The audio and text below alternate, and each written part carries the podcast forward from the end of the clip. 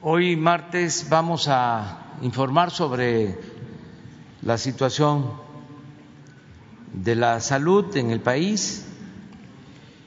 Es eh, el pulso de la salud, como todos los martes. Vamos a informar sobre la situación de la pandemia, la vacunación y también sobre las investigaciones que se están llevando a cabo para tener una vacuna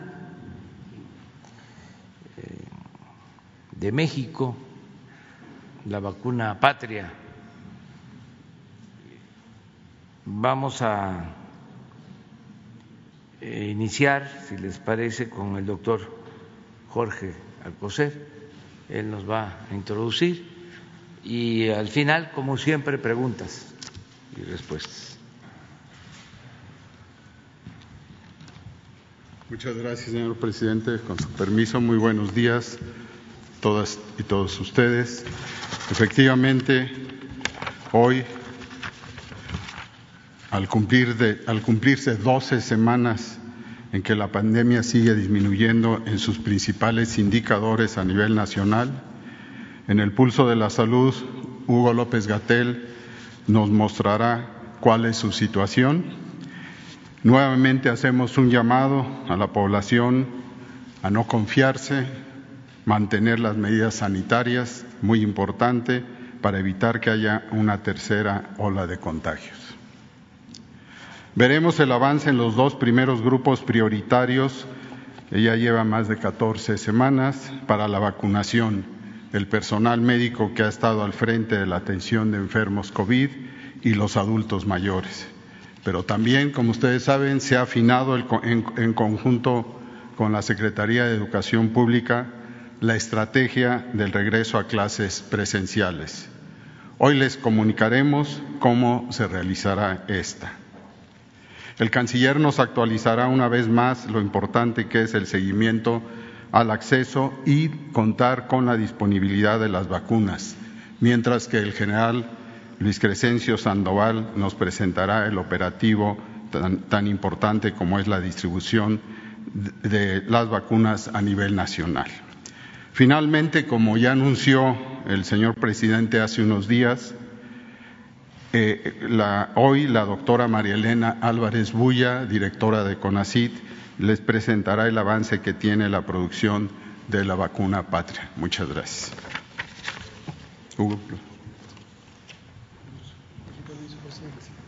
Con su permiso, presidente, muy buenos días, secretarios, secretarias, colegas del mundo académico, doctor Álvarez Huilla, doctor Arturo Reyes.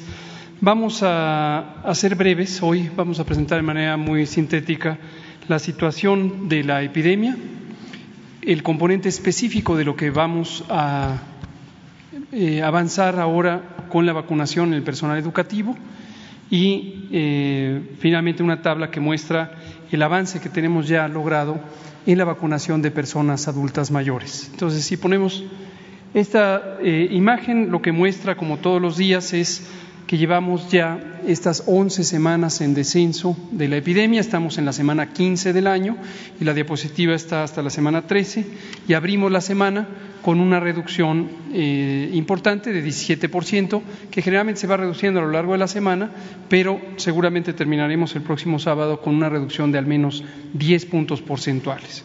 La siguiente, por favor. La eh, ocupación hospitalaria, que es un indicador de uso de los hospitales eh, por atención COVID y consecuentemente la intensidad de la epidemia, también se mantiene eh, en reducción, como se ve en la imagen, y tenemos 17% de ocupación de las camas COVID, que en caso de las camas generales son 16% y en el caso de las camas con ventilador son 19%, es decir, menos de la quinta parte de la infraestructura COVID está siendo necesitada en este momento. Ahora sí, con respecto a la vacunación, con el dato de las 21 horas de ayer por la tarde, de ayer por la noche, logramos 419.217 vacunas aplicadas. Ayer se pusieron 419.217 dosis de vacunas. Y esto nos da un total acumulado de 11.844.844 vacunas que se han puesto en México, casi 12 millones que se han puesto en México desde que inició el programa el pasado 24 de diciembre. Cuando lo vemos por los distintos grupos de población, y aquí ya empezamos a recordar cuáles son los grupos de población que en este momento se están vacunando, de acuerdo con el plan técnico definido y eh, presentado públicamente desde diciembre.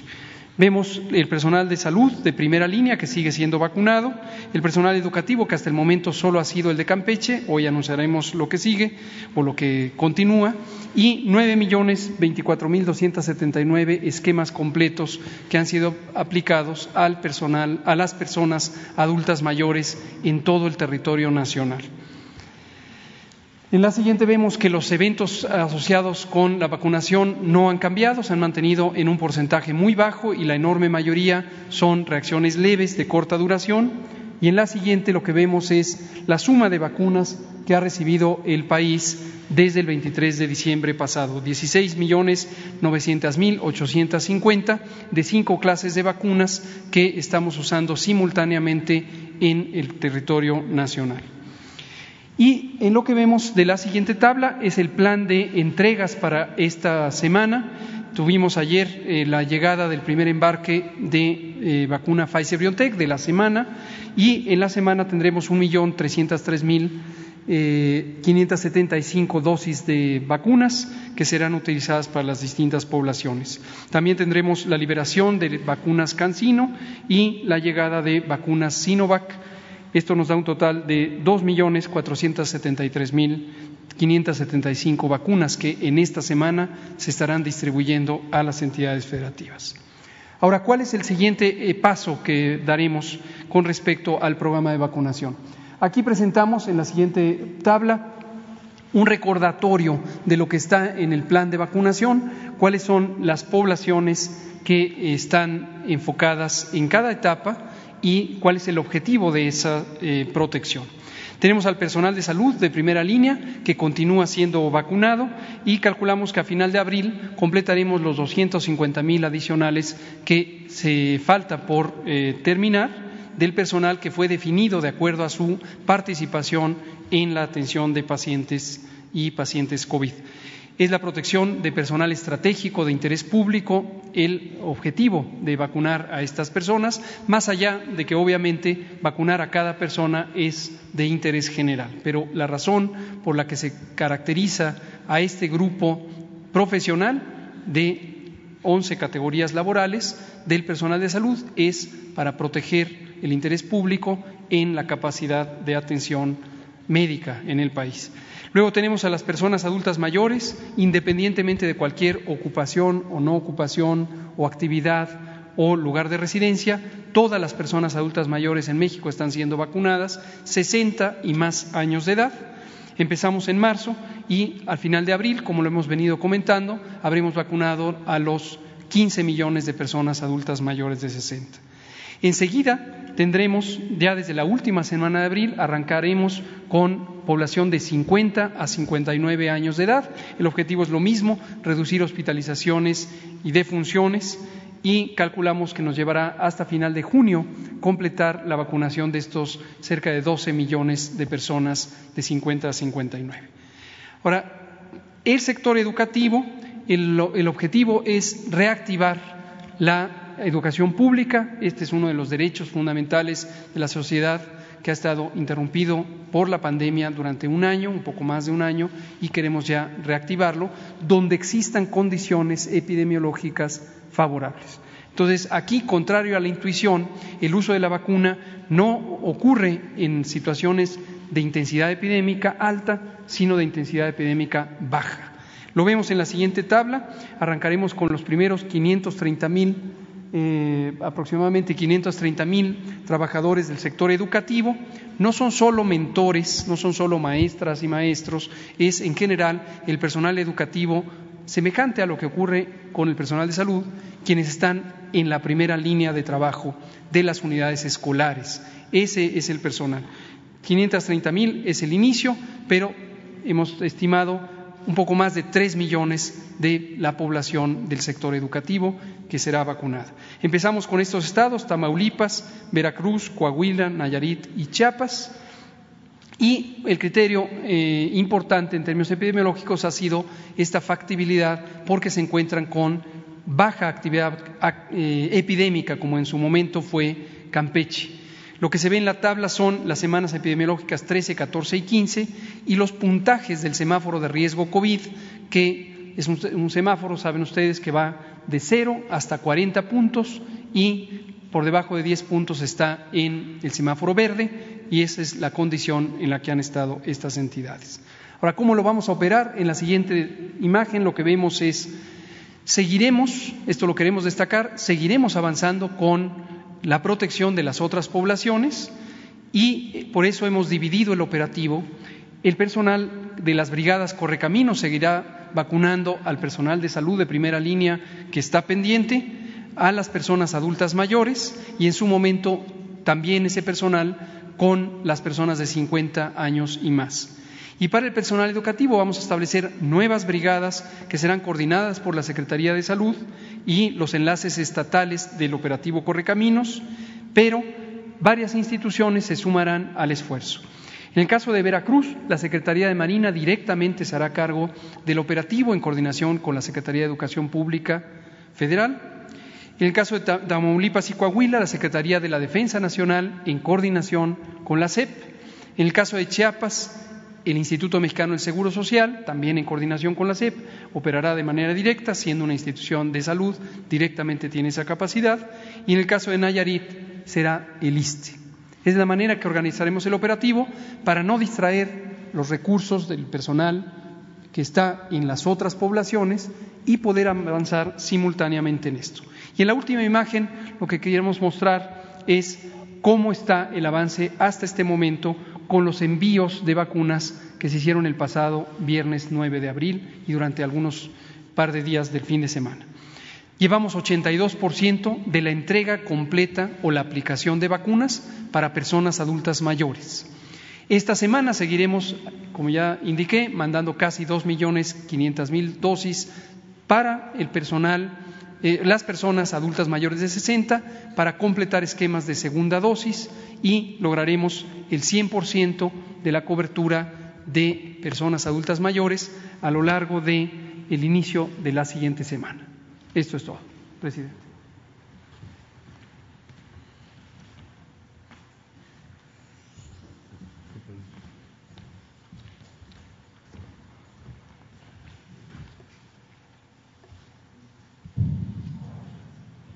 Buenos días, con su permiso, señor presidente. Eh, rápido informe de actualización de las obligaciones a cargo de la Secretaría en cuanto al suministro de vacunas. Esto es donde estamos al día de hoy. Son los diferentes números. Cancino ya envasada en, México. La, que sigue, por favor. Estas son las que llegaron esta semana. Paso revista rápidamente. Se ha mantenido el suministro la que sigue. Las que vamos a recibir esta llamada, que ya las mencionaba Hugo, ya las tenemos, eh, son las confirmadas. Pfizer, Sinovac medio millón, Pfizer otra vez, Cancino. En este caso es para mantener el proceso de envasado en México, ese millón, que va a servir para la vacunación que se acaba de comentar. Eh, COVAX nos va, estamos esperando la primera, el primer embarque este mes de abril, ya se firmó la orden de compra correspondiente, etcétera, a cargo de la Secretaría de Salud. Entonces estimamos últimos días de abril recibir el primer envío de COVAX. La siguiente, por favor. Eh, las dosis ya confirmadas para el mes de abril, estamos a 13, entonces de aquí al último día de abril, de Pfizer van a llegar 2.403.863. Cancino envasadas en México, 1.921.201. Sinovac proveniente de China, un millón. AstraZeneca COVAX, un millón setenta y cinco mil doscientos. Estas son las que ya tenemos confirmadas. Total, 6.4 millones de vacunas para mantener el ritmo o ampliar el ritmo de vacunación como lo ha ordenado el presidente de la República. La que sigue, por favor. Por último, ¿dónde estamos a nivel internacional? Eh, desgraciadamente, 42 países del mundo todavía no comienzan sus campañas de vacunación. Eh, es algo que hemos planteado en el Consejo de Seguridad de la ONU. Es increíble que esto esté sucediendo. Estamos ya en abril. Hay una enorme disparidad en el acceso a las vacunas. Con la estrategia que ha encabezado el presidente de la República, México en números absolutos ya rebasamos Israel en número de dosis. Aquí está Chile, somos el número 13 en el mundo. Obviamente, estos tres países, los cuatro primeros, son países productores que han desarrollado vacuna, lo que explica que estén aquí. Y México está en este punto y vamos hacia arriba. De ahí la importancia de lo que vamos a escuchar hoy, que es el esfuerzo mexicano por tener o contar con una propia, con una vacuna propia. Esta información que le estoy presentando proviene de la Universidad de Oxford, del récord que tiene. Entonces, estas, estos países tienen producción propia de vacunas. Israel, de alguna manera también. Y México está en número de dosis aplicadas, ya rebasamos Israel y pronto estaremos subiendo en esta escala habría que poner que Rusia también es un país productor. Bueno, muchas gracias, señor presidente. Es el reporte.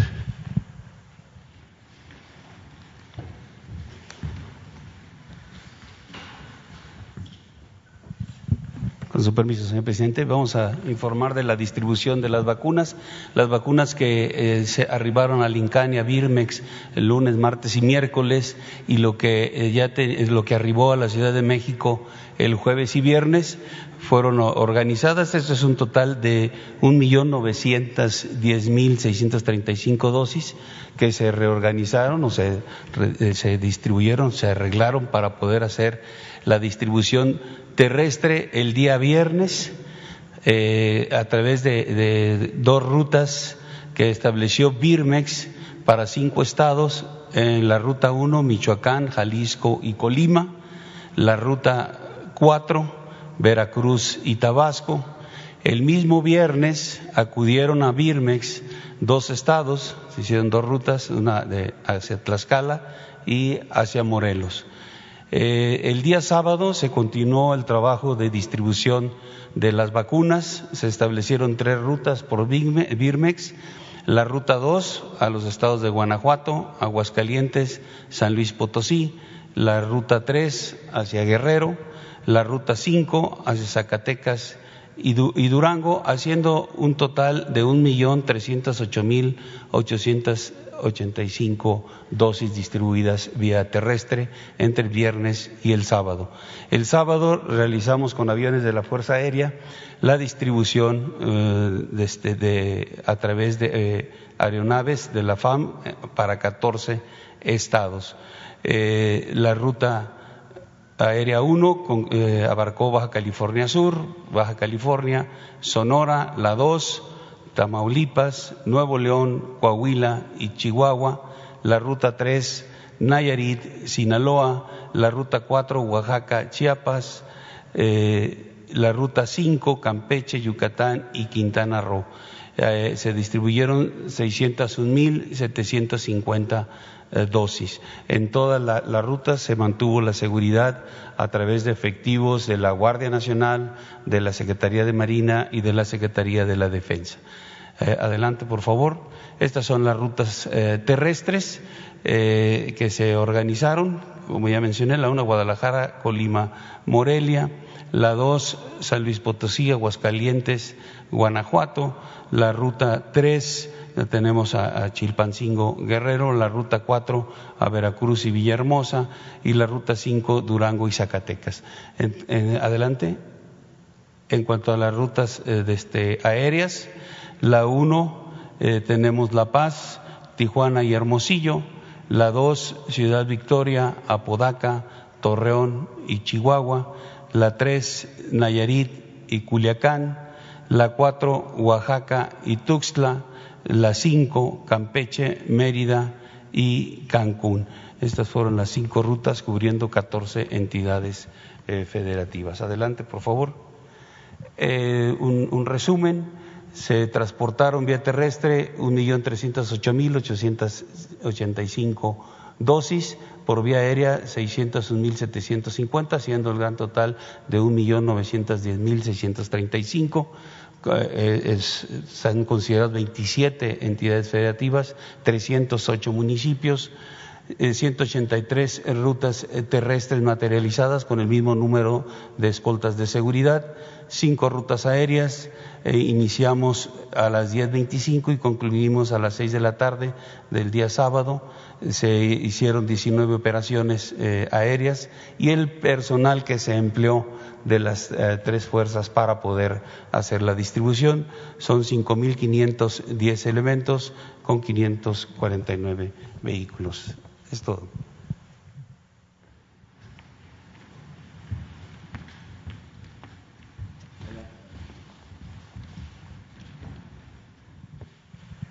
Buenos días, muchas gracias. Con su permiso, señor presidente, saludo con mucho gusto a todos los presentes, a todo el pueblo de México, secretarios, subsecretarios, y saludo con muchísimo gusto y agradecimiento al doctor Bernardo Lozano, director general de Avimex, eh, ellos son eh, participantes eh, muy importantes, cruciales, diría yo, del desarrollo del cual les voy a informar. Y también saludo con mucho gusto en representación del Comité Nacional de Ciencia, Tecnología e Innovación, que coordinamos desde CONACIT al doctor Arturo Reyes Sandoval, hoy de regreso felizmente en nuestro país y actual director general del Politécnico, pero también, o aunque también, un destacadísimo experto en el desarrollo de vacunas.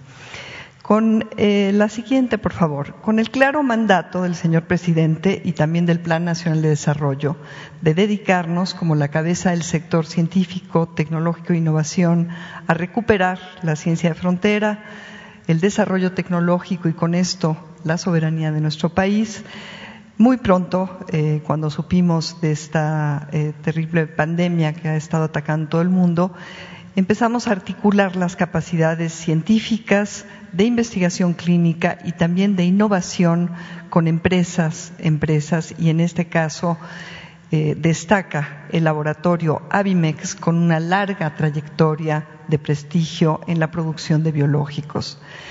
Y eh, desde luego coordinados eh, de manera muy estrecha con salud, estableciendo una agenda de, Estado para eventualmente poder rescatar la empresa productiva del Estado Birmex y recuperar con esto nuestra soberanía en la producción de vacunas. En este caso, para esta vacuna nombrada por el señor presidente de la República Patria, tenemos la participación de científicos de altísimo nivel de universidades eh, tanto nacionales como internacionales, como decía, de manera destacada, de la empresa Avimex y también de los institutos nacionales de salud pública en México y del Instituto Mexicano del Seguro Social para la parte de investigación clínica. Adelante, por favor. Este desarrollo está sustentado por algunos de los científicos más reconocidos, y no solamente en México, sino a nivel mundial en este campo. No voy a poder nombrar a todos, pero estamos haciendo un tablero de información accesible para todo el mundo en donde van a estar los currícula detallados. Pero tenemos aquí algunos ejemplos destacados. El doctor Constantino López Macías, él es investigador en inmunología por la UNAM, se doctoró en la Universidad de Zúrich, es especialista en inmunología y también en diseño molecular. El doctor Peter Palés, químico microbiólogo de la Universidad de, Viena, muy importante en el diseño molecular de la plataforma que sustenta el desarrollo que hemos venido coordinando. El doctor Adolfo García Sastre, muy reconocido también a nivel mundial, biólogo por la Universidad de Salamanca, actualmente laborando en, en Mont este, en Estados Unidos, y él ha sido fundamental en los análisis preclínicos. Adelante. Aquí tenemos algunos investigadores adicionales, el doctor Florian Kramer, biotecnólogo, virólogo, muy importante en el diseño molecular, la doctora Felipa Castro Peralta, bióloga molecular de la Universidad Autónoma de Nuevo León, y ella ha participado de manera muy importante desde propio Avimex en el desarrollo escalamiento industrial, la doctora Marta Torres Rojas, Eh, ella es investigadora en inmunología, especialista del Instituto Nacional de Enfermedades Respiratorias. Son algunos ejemplos, como les decía, vamos a poner la información curricular de todas y todos los colegas que sustentan de manera muy robusta este desarrollo. Este desarrollo se basa en la siguiente transparencia, en una plataforma que utiliza un vector viral de la enfermedad de Newcastle que no es dañina en humanos y que viene siendo utilizada en los laboratorios Avimex ya por 15 años, principalmente en el desarrollo de biológicos aplicados a uso veterinario, pero ahora comprometido este laboratorio mexicano, con muchos premios, reconocimientos, a involucrarse en el desarrollo comprometido de vacunas humanas. Y de hecho ya está una planta piloto certificada por COFEPRIS produciendo los primeros lotes de este desarrollo vacunal. Esta plataforma eh, permite expresar esta proteína S del virus SARS-CoV-2 que va a elicitar la respuesta inmunológica y es decir, con esto la protección de las personas sin causar enfermedad y que van a estar listas para resistir de manera preventiva la enfermedad COVID-19. La que sigue, por favor.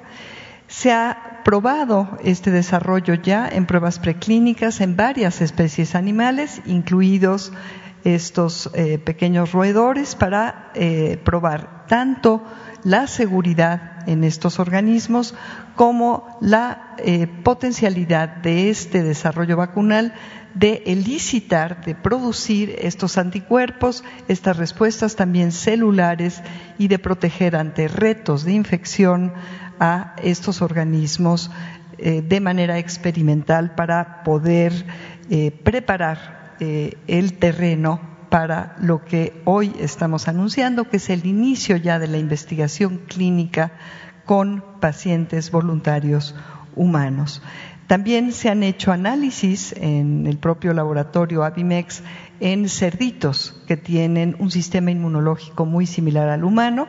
La que sigue, y entonces, bueno, en resumen, les muestro aquí todos los pasos que ya se han ido este, superando para este desarrollo patria que empezó desde bueno, eh, con todos los antecedentes de Avimex hace muchos años, pero específicamente dedicado para el desarrollo de este eh, vacunal en contra de la COVID-19 eh, durante 2019 y a estas fechas, después de haber pasado la evaluación, un análisis muy detallado, de todo el diseño, de las construcciones, de las pruebas moleculares, las pruebas preclínicas de seguridad y eficacia, la construcción y certificación por parte de COFEPRIS de esta planta piloto para poder producir los lotes vacunales, la fabricación de estos lotes y también el diseño y la revisión ante el Comité Nacional de Ciencia, Tecnología e Innovación de CONACIT de eh, el diseño de este, esta fase clínica primera para probar de inicio la seguridad de este desarrollo vacunal ya en humanos y el inicio del reclutamiento de los voluntarios, que es lo que estamos anunciando en este momento. Es muy difícil llegar hasta este punto de los desarrollos vacunales que se inician aproximadamente solamente entre el 10 y el 20% llegan a esta fase y por lo tanto esta es una gran noticia que el presidente de la República nos permitió y nos pidió más bien compartir con el pueblo de México. Todavía queda el desarrollo de las tres fases de estudios clínicos, en donde también hay incertidumbres, pero tenemos una base muy sólida para tener confianza en que este desarrollo realmente pueda llegar a ser un desarrollo vacunal mexicano que nos permita defendernos de esta este, enfermedad, la COVID-19. Ahí están las fechas aproximadas y si todo sale como esperamos, tendríamos a final de este año una vacuna mexicana ah, que sería puesta a disposición de la COFEPRIS para su aprobación en uso de emergencia. La que sigue, ya para terminar, Entonces, estos desarrollos propios son la base para poder recuperar la soberanía en este aspecto tan estratégico que es la producción de vacunales y el cuidado de la salud, siempre con una perspectiva de beneficio público por encima de nada, implicando, sí, acuerdos y convenios generales con empresas nacionales comprometidas también patrióticas con el bienestar de nuestra población. De tener éxito, este desarrollo patria nos va a permitir ahorros de hasta un 855% con respecto a la adquisición de estas vacunas fuera. Por ahora eh, se ha invertido por parte de Amexit 15 millones de pesos, de Conacit en los pasos que hasta ahora he relatado para ustedes, 135 millones de pesos, y estamos en el proceso de establecer este convenio general en esta alianza solidaria y comprometida con los laboratorios Avimex. Ese es el resumen y ahora quisiera compartir para ustedes un video, un pequeño video.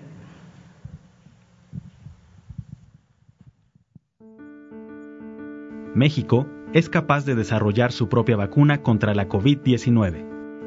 Desde el inicio de la pandemia, el Consejo Nacional de Ciencia y Tecnología estableció los mecanismos para incentivar y seleccionar las mejores propuestas vacunales para combatir al virus SARS-CoV-2. Entre ellas, y tras un análisis exhaustivo, se eligió el desarrollo vacunal Patria. La vacuna Patria tiene seis sitios de estabilización, es una nueva generación de expresión de la proteína. Algo importante que esta estabilización que genera eh, la, la, vacuna necesita estar en una forma como un tulipán.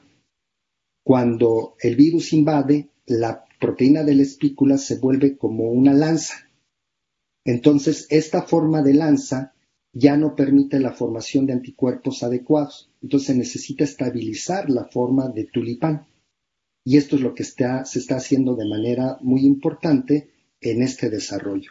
Sería una segunda generación de vacunas contra eh, coronavirus. La propuesta de la vacuna Patria destacó entre las demás por su rigor y solidez científica. Fue seleccionada por el Comité Nacional de Ciencia, Tecnología e Innovación en Salud Pública, coordinado por el CONACIT. Es importante para México una agenda de Estado en desarrollo de ciencia y tecnología en vacunas, como lo sería también en nuevos medicamentos para diferentes tipos de enfermedades. Construido a partir de una iniciativa de innovación abierta, el diseño de Patria ha cumplido con los requerimientos regulatorios y utiliza como vector el virus de Newcastle por sus múltiples ventajas.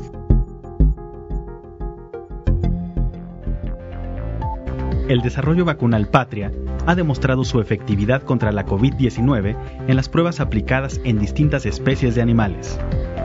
Por lo tanto, se anticipa que la vacuna Patria tiene altas posibilidades de ser segura y eficaz. No es dañina para los seres humanos.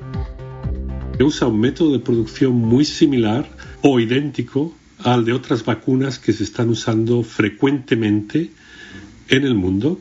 Son vectores que no dan lugar a efectos adversos, son vectores que tienen una gran capacidad de inducir una respuesta inmunogénica fuerte, una capacidad de protección muy fuerte, y es lo que queremos probar ahora con los primeros ensayos que van a comenzar. Es de fácil aplicación. Por la vía nasal estimula la inmunidad de las mucosas y también puede inocularse por la vía muscular. Además, por la naturaleza de su plataforma, es posible generar vacunas contra distintas variantes de SARS-CoV-2 y otros virus. Patria es resultado de la colaboración mixta y solidaria entre el CONACIT y distintas instituciones del Gobierno de México con un laboratorio mexicano sólido y ejemplar, Avimex. Hace aproximadamente un año eh, aterrizamos la idea de producir una vacuna contra el COVID-19 que fuera segura, inmunogénica y de calidad. Primero porque vimos que teníamos la tecnología necesaria para poderlo hacer. Segundo, teníamos la infraestructura las plantas productivas, procesos, metodologías, personal, etcétera, para poderla producir. Y por último, 15 años de experiencia con un producto que está ahorita en el mercado veterinario. Además, tanto la planta de producción de Avimex Los primeros lotes y el diseño de pruebas para el primer ensayo clínico en seres humanos ya han sido aprobados por la COFEPRIS. Cumple con dos objetivos que deben tener las vacunas. Número uno, ser accesible por su precio a la población y número dos, ser altamente segura y proteger contra la enfermedad. Las expectativas son muy positivas, pues el desarrollo vacunal Patria cuenta con el respaldo y colaboración de destacados miembros de la comunidad científica y de instituciones con reconocido prestigio nacional e internacional. Tras el éxito obtenido en las pruebas preclínicas y una vez que se logren superar las pruebas en humanos, esperamos contar con un desarrollo vacunal 100% mexicano contra la COVID-19 para proteger la salud de la población. Lo que nos liberará de depender de las vacunas contra la COVID-19 producidas en el extranjero y contribuirá con el fortalecimiento de la soberanía científica e independencia tecnológica de México. Gobierno de México.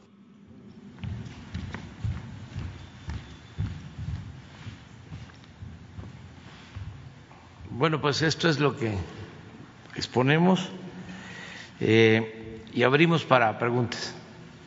Los dos, ustedes. Tercero, cuarto, Sara, quinta, acompañar. Adelante.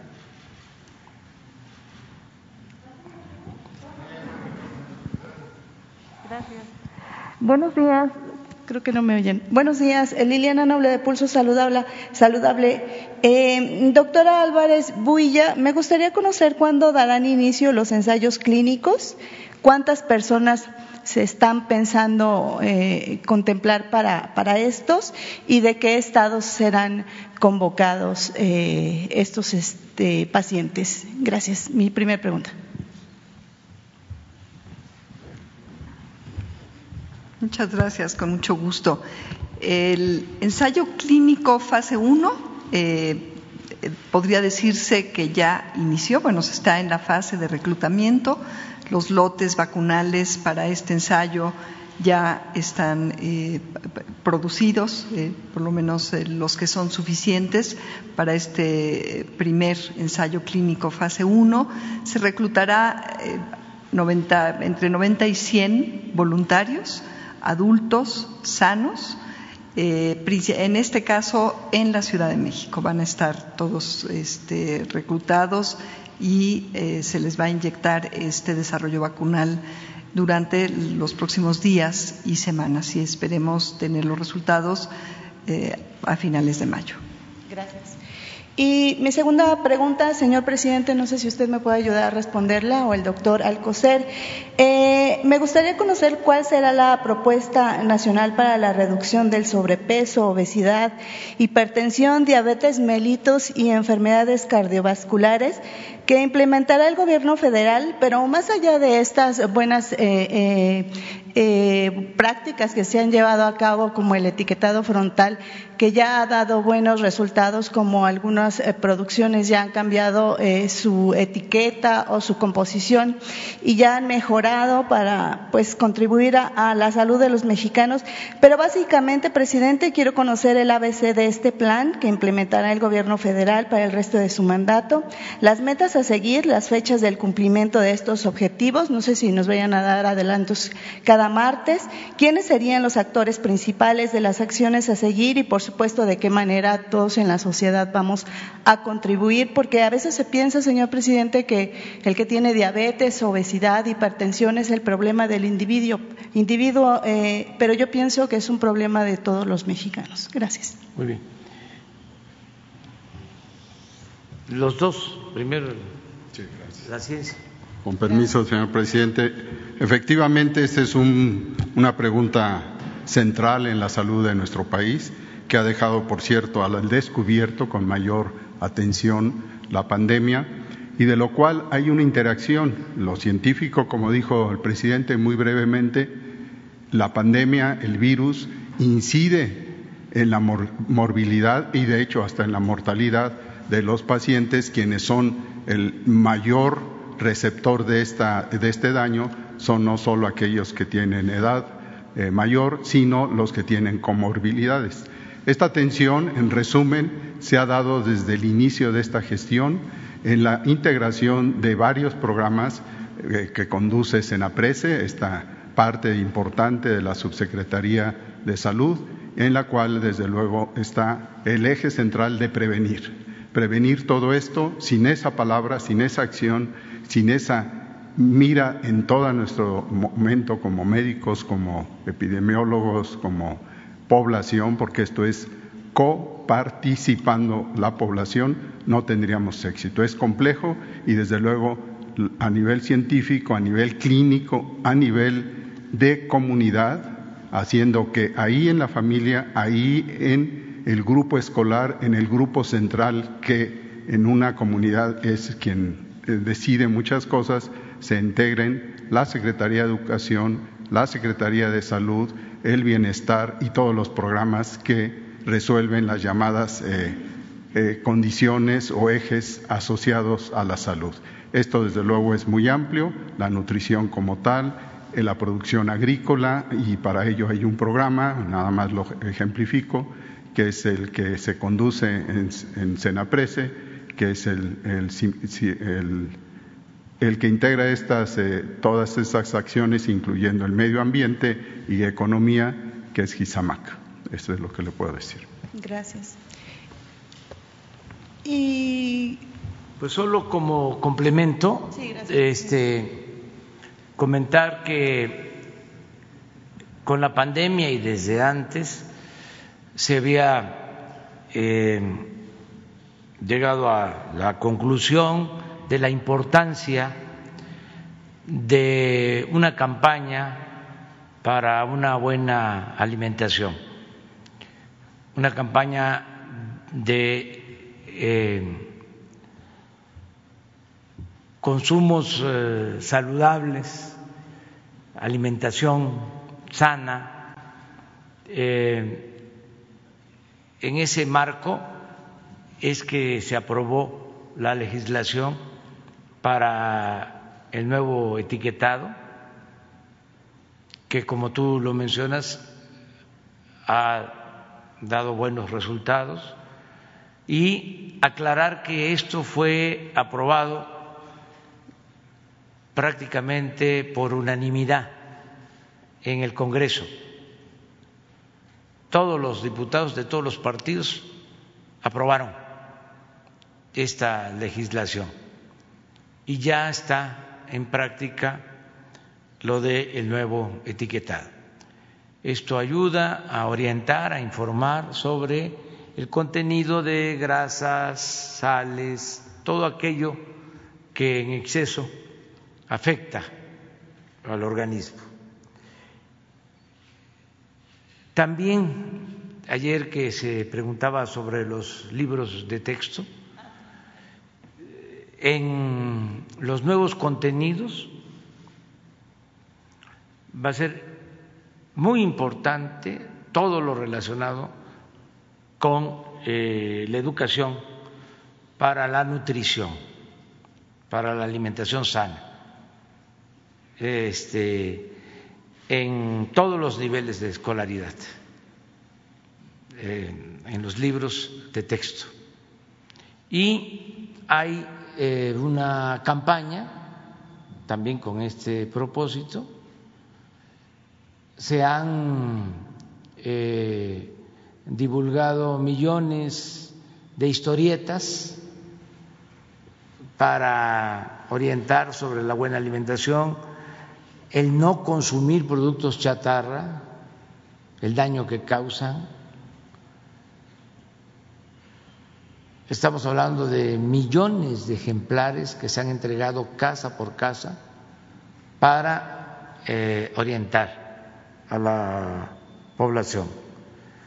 Lo mismo en lo que tiene que ver con el deporte, con el ejercicio. La campaña incluye el que podamos hacer ejercicio, el que no este, se permita la obesidad, sobre todo que podamos enfrentar la obesidad en niños, niñas, la obesidad infantil, que desgraciadamente en los últimos tiempos eh, creció mucho. Hablaba yo de que México está en los primeros lugares en obesidad infantil. Entonces, eh, todo esto que tiene que ver con la medicina preventiva, que es fundamental, tiene una atención prioritaria.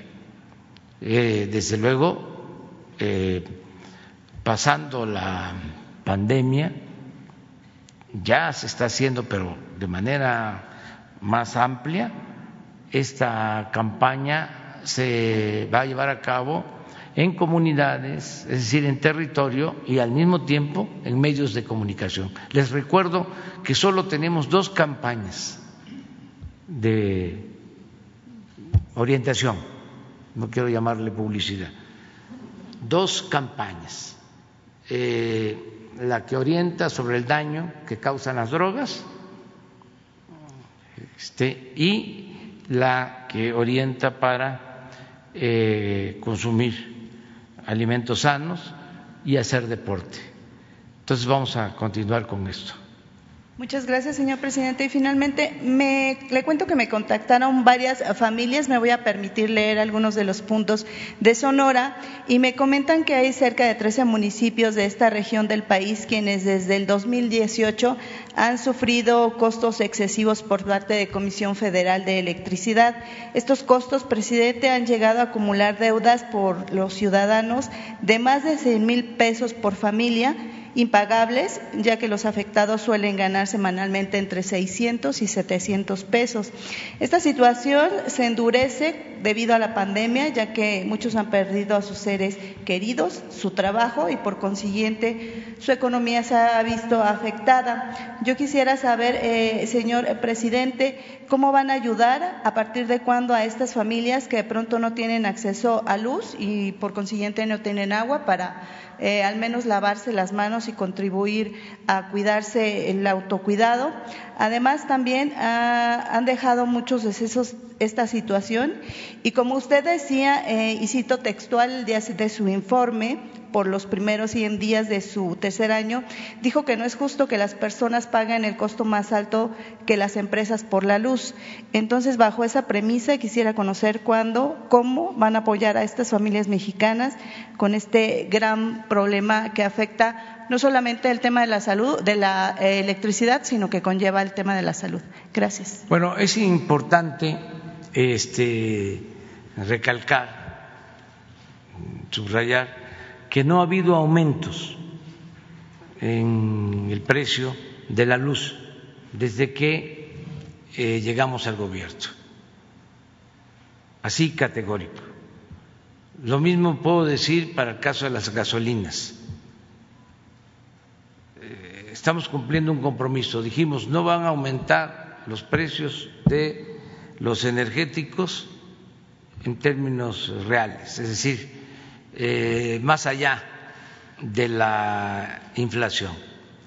Y en el caso de las gasolinas y del diésel, eh, la luz no han aumentado por encima de la inflación, incluso se han quedado abajo del aumento inflacionario. Hemos cumplido en el caso de las gasolinas es eh, de dominio público, que no ha habido gasolinazos,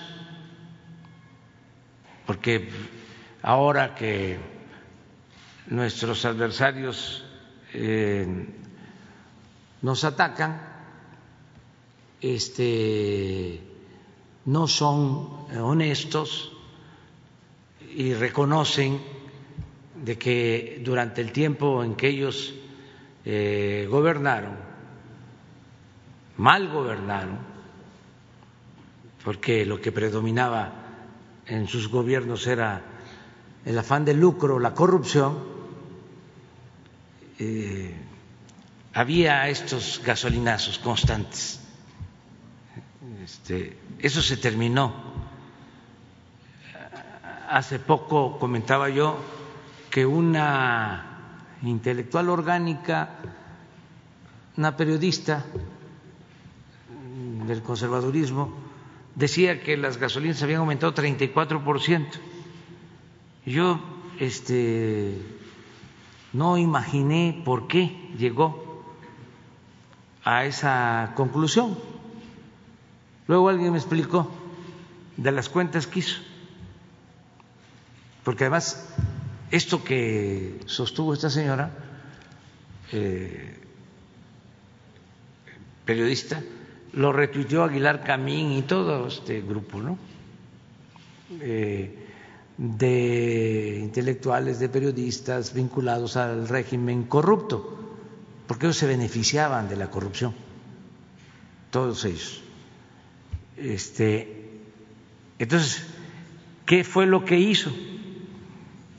Cuando el petróleo mm, no costaba nada, porque hubo como un mes que se cayó el precio del petróleo este, cero. Es una cosa nunca vista. El año pasado, a ver si no tenemos la, la gráfica, del, del, precio de la gasolina, este, pues se cayó el precio de la gasolina, porque desgraciadamente el régimen corrupto nos dejó como herencia el tener que comprar gasolinas en el extranjero, porque abandonaron la refinación. No, pero hay otra gráfica sobre los este, sobre los precios este o sobre la el, precio del petróleo. Carlos lo debe de tener el precio del barril del petróleo.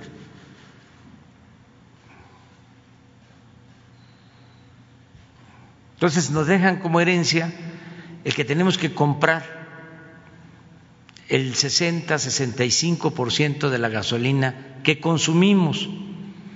Entonces, baja el precio del crudo, baja el precio de las gasolinas y nosotros tomamos la decisión en la pandemia de no aumentar el precio, aun cuando el compromiso era que no se incrementara más allá de la inflación. Si nosotros eh, recibimos el precio de la gasolina en 19 pesos el litro, eh, se pudo decir, pues está en 19. Entonces, no, bajó llegó a estar hasta en 15, porque nos costaba menos comprarla. Bueno, ¿qué hace esta señora? Este utiliza ese precio de ese mes y a partir de ahí, pues, este, proyecta el incremento de 34 por ciento.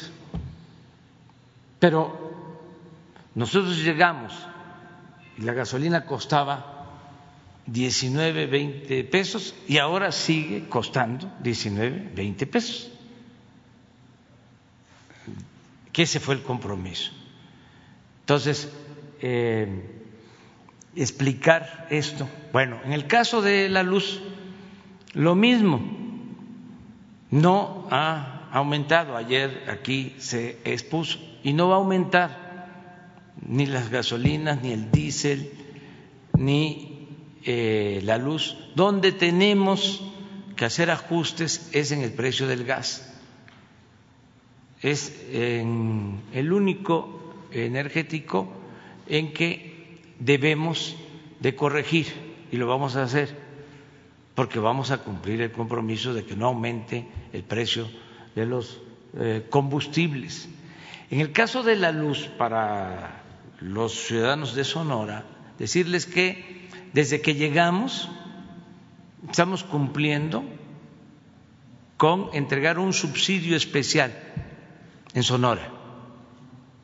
O sea, que se entregó en el 19, se entregó el año pasado y se va a entregar este año. Ese subsidio es para que en tiempos de calor de altas temperaturas, eh, se reduzca el precio de la luz, de la energía eléctrica en Sonora. Ese subsidio ya eh, va a entrar en vigor, es decir, ya la gente de Sonora va a tener este beneficio. También otros estados del noreste tienen este apoyo en lo especial. Y el caso particular que estás tratando, ahora eh, este, te pediríamos que nos dijeras qué comunidades son este, y ayudar. Esto es, mire, es la señora Dresser. ¿Para qué me voy a quedar con Denise Dresser? Denise Dresser. Que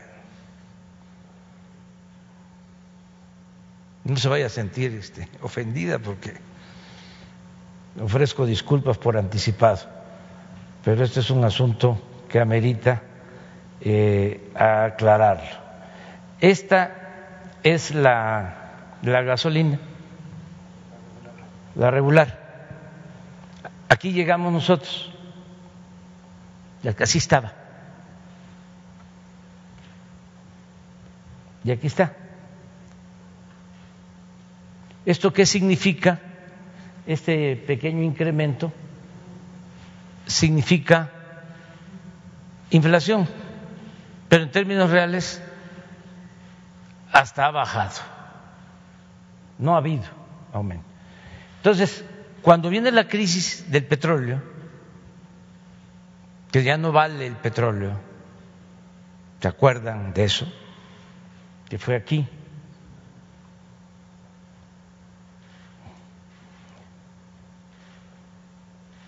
Abril, mayo del año pasado, se cae el precio. Nosotros también. Aquí ya el precio estaba, llegó a estar a 15 pesos, menos, sí, a 15 pesos, el precio de la gasolina. Lo dejamos así. Entonces la señora lo que hace es en un año, dice, de aquí acá ha habido un incremento del 34%, queriendo este, refutar de que no es cierto lo que decimos que no ha aumentado el precio de los combustibles. Esto es lo que eh, tendríamos que aclarar sobre estos son los precios. Y esto se va a seguir manteniendo. Creo que esta punteada es inflación. Es el precio más inflación. Entonces estamos abajo.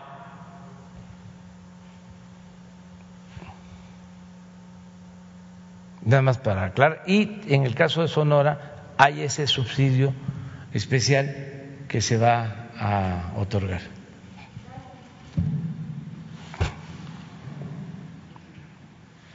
Buenos días, señor presidente. Buenos días, secretarios, general, almirante, doctores, directoras, subsecretario. Buenos días a todas y a todos. Mi nombre es Diego Elías Cedillo de Tabasco Hoy, Campeche Hoy, Quintana Roo y Diario Basta en la Ciudad de México. Señor presidente, con base en la presentación de la vacuna Patria eh, creada en México en contra del COVID-19, hay tres cuestionamientos muy puntuales que quisiera hacerle en esta primera pregunta. La primera es, ¿cuál va a ser el criterio que va a usar el CONACID, como bien lo eh, comentaba la compañera, pero en este sentido de si, algún, si alguna mexicano o mexicano quisiera participar dentro de, esta, de este universo de vacunados, ¿cómo se les puede tomar en cuenta? Es decir, eh, un ejemplo, una persona quiere, yo quiero ser eh, participante de esta vacunación, ¿cómo puedo ser tomado en cuenta? Esa sería una pregunta para la directora del CONACIT, si me lo permite. En segunda instancia, señor presidente, eh, suena interesante este nombre de la vacuna patria. Eh, entiendo que más de una y un mexicano quisiera saber cómo nace este nombre, si me lo permite. ¿A quién se le ocurre dicho nombre para la vacuna? Si fue algún secretario, fue directamente usted. ¿Cómo ocurrió el nombre de esta vacuna y en una tercera instancia, eh, aprovechando la coyuntura del pulso de la salud, si nos podría dar parte de la salud del almirante secretario, cómo se encuentra. Sería el primer cuestionamiento. Gracias, presidente. Bueno, eh, está muy bien ya el almirante Ojeda, este, le mandamos un saludo, ya le dieron de alta, ya está en su eh, domicilio eh, recuperándose y ya se va a reincorporar. Siempre ha estado pendiente de todo lo relacionado con la Secretaría de Marina Tan es así que apenas le están este, permitiendo salir del eh, hospital. Ya el reporte de hoy en la mañana sobre la detención de 30 marinos que participaron en actos eh, presuntamente delictivos, ya fueron detenidos 30 marinos.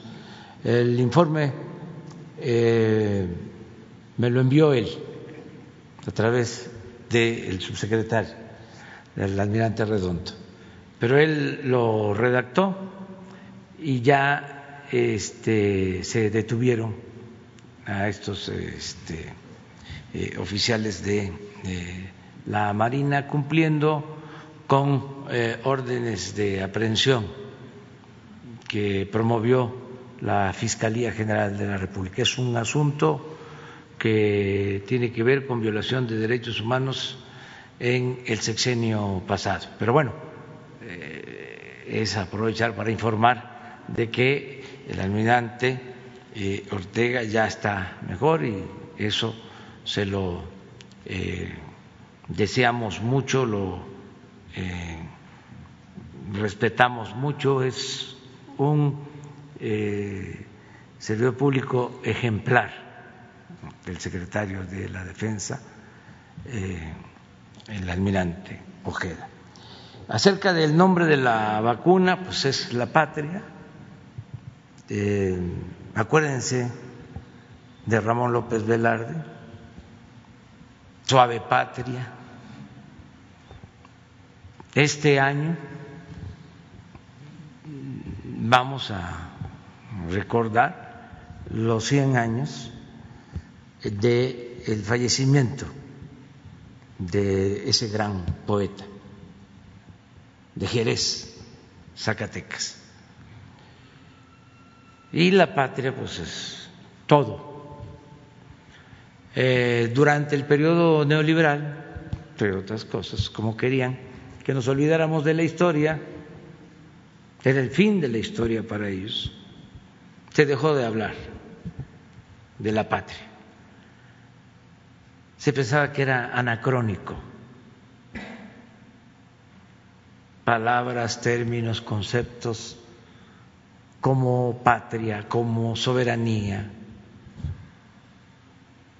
eran anacronismos, era sinónimo de atraso. ¿Para qué hablar de la patria? En un mundo globalizado. Nosotros pensamos que sí tenemos que hablar y defender a la patria. Entonces, por eso el nombre. Me aprovecho para recomendar dos libros de Paco Ignacio Taibo. Patria.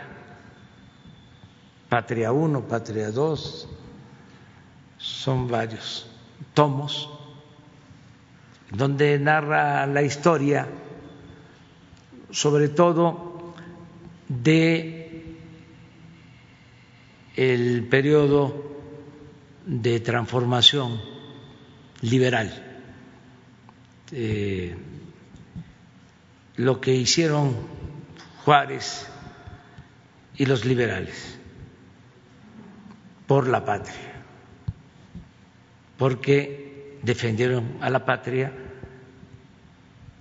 enfrentaron al ejército más poderoso del mundo en ese entonces, al ejército francés.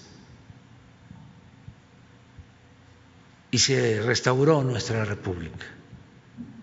se mantuvo íntegra nuestra patria.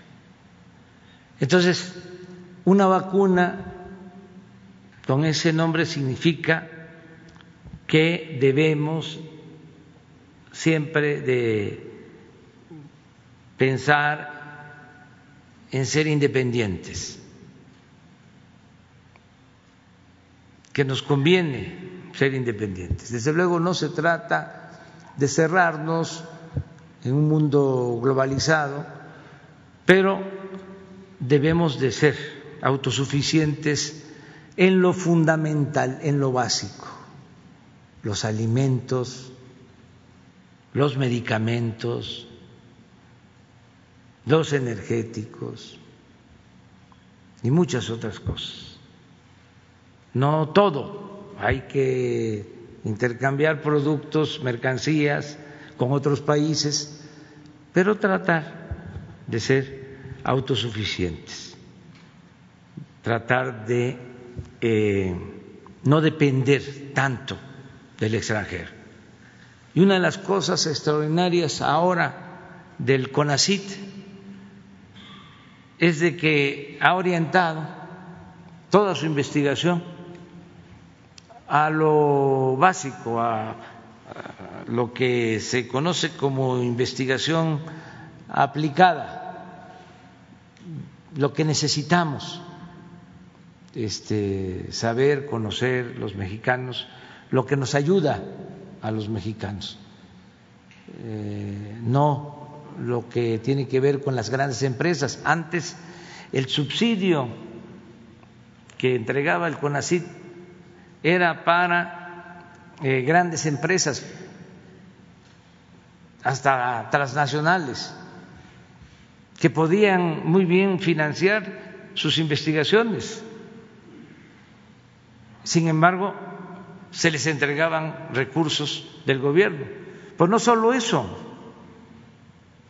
imperaba la corrupción y se entregaban fondos para construir elefantes blancos, porque ahí estaba la posibilidad de robar, haciendo grandes edificios para la ciencia, se puso de moda lo de la innovación tecnológica y era pues una excusa, un pretexto como muchos otros, para robar.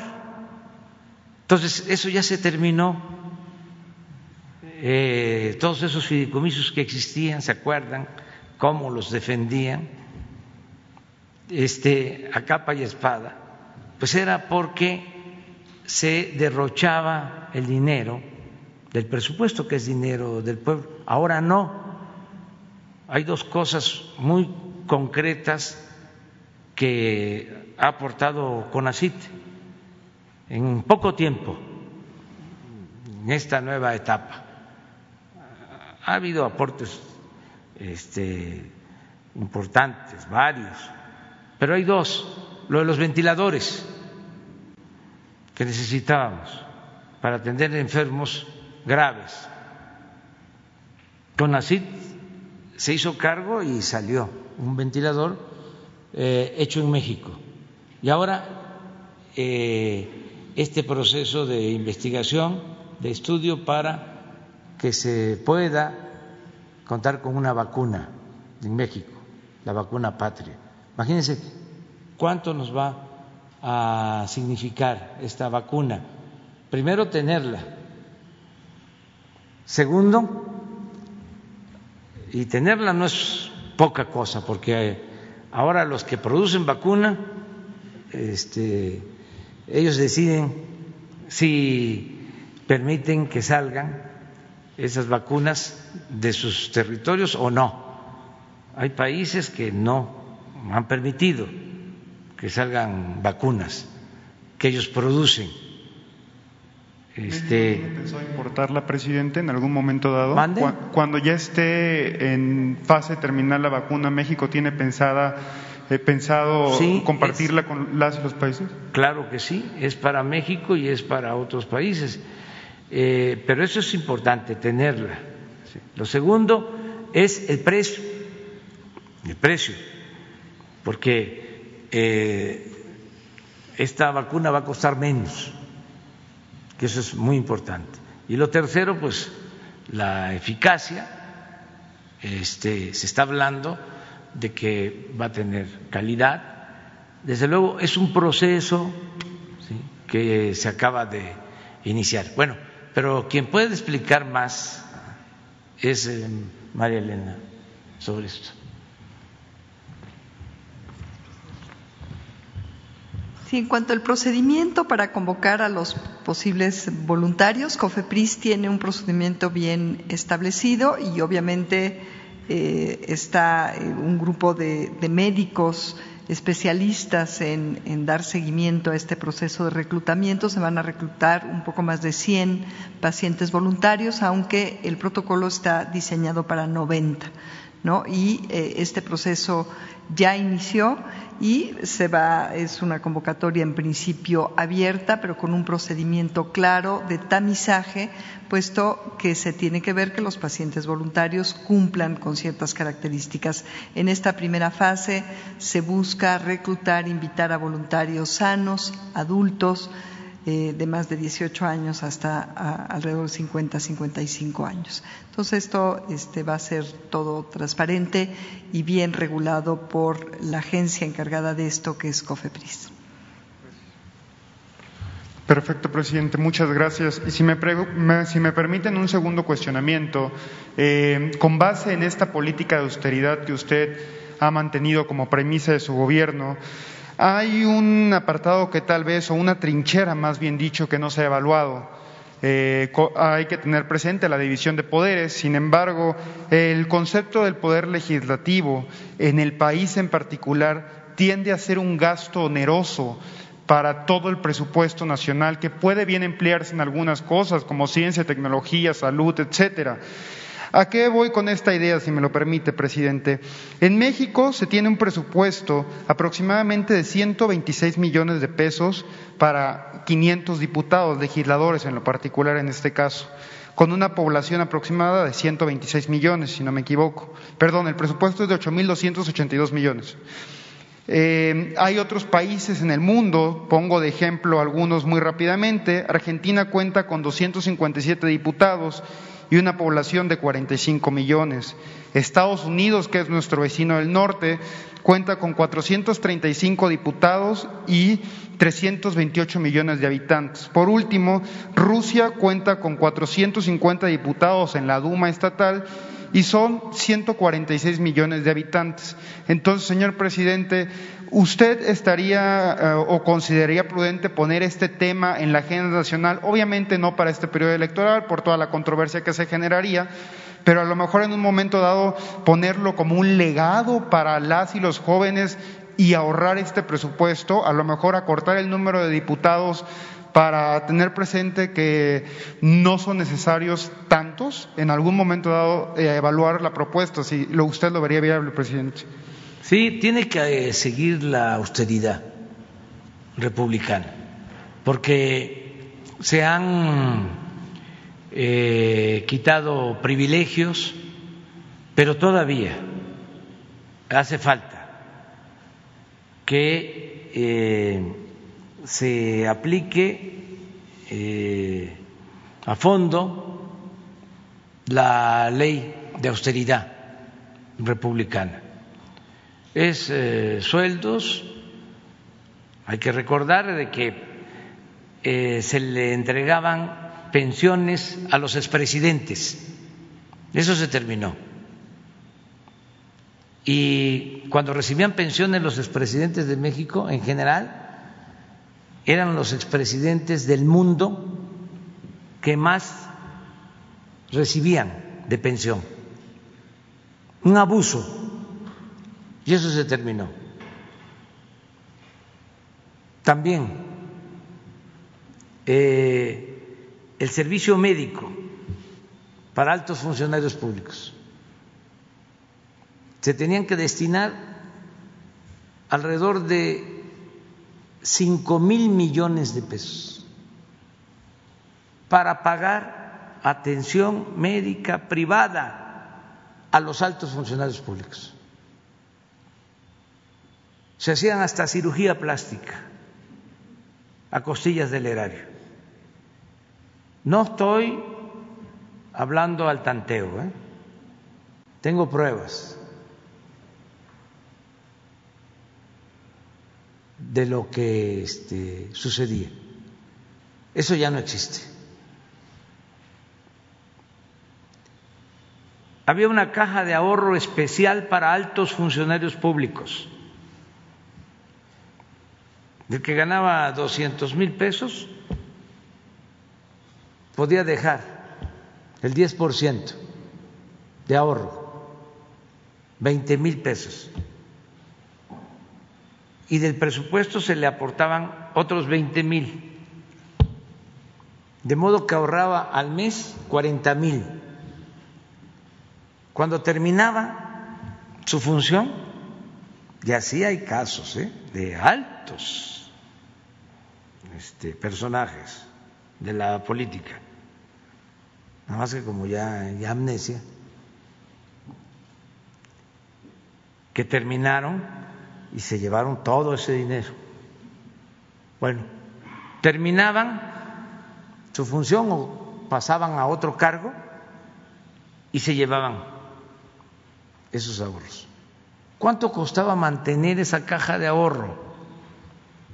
Otros cinco mil millones de pesos.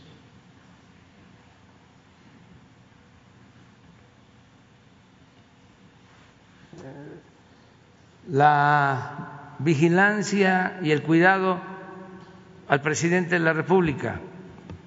Ya se olvidó que el Estado Mayor tenía ocho mil elementos para cuidar al presidente. Nada más recordar el último año del gobierno del presidente Peña, en presidencia se ejercieron tres mil seiscientos millones de pesos. Y nosotros el año pasado ejercimos 600 millones. Tres mil millones de pesos menos. De tres mil seiscientos a 600. Algunos de los organismos independientes, autónomos y demás se ampararon contra las medidas de austeridad. Bueno, eso no puede quedar así. Desde luego tenemos que respetar la legalidad, pero no puede haber gobierno rico con pueblo pobre. Y en efecto, nada más que pase el proceso electoral, vamos a enviar iniciativas para seguir ahorrando y terminando con lujos y gastos excesivos, extravagantes, onerosos, porque todo eso es lo que nos permite que haya presupuesto para el pueblo, para la gente. Y tiene que ver con el legislativo y tiene que ver con el Poder Judicial. Hay que decir que han hecho ya un gran esfuerzo, pero hay organismos que no. Entonces, ¿cuánto cuesta y vamos a hacer aquí el ejercicio en su momento para que no nos vayan a acusar ahora de que estamos haciendo este propaganda. Pero en su momento vamos a hacer el ejercicio cuánto cuesta el poder legislativo en Estados Unidos en Francia en España en Argentina en cualquier otro país y también a ver cuánto cuesta el organismo encargado de organizar las elecciones, el INE. Estoy seguro que es el más costoso del mundo.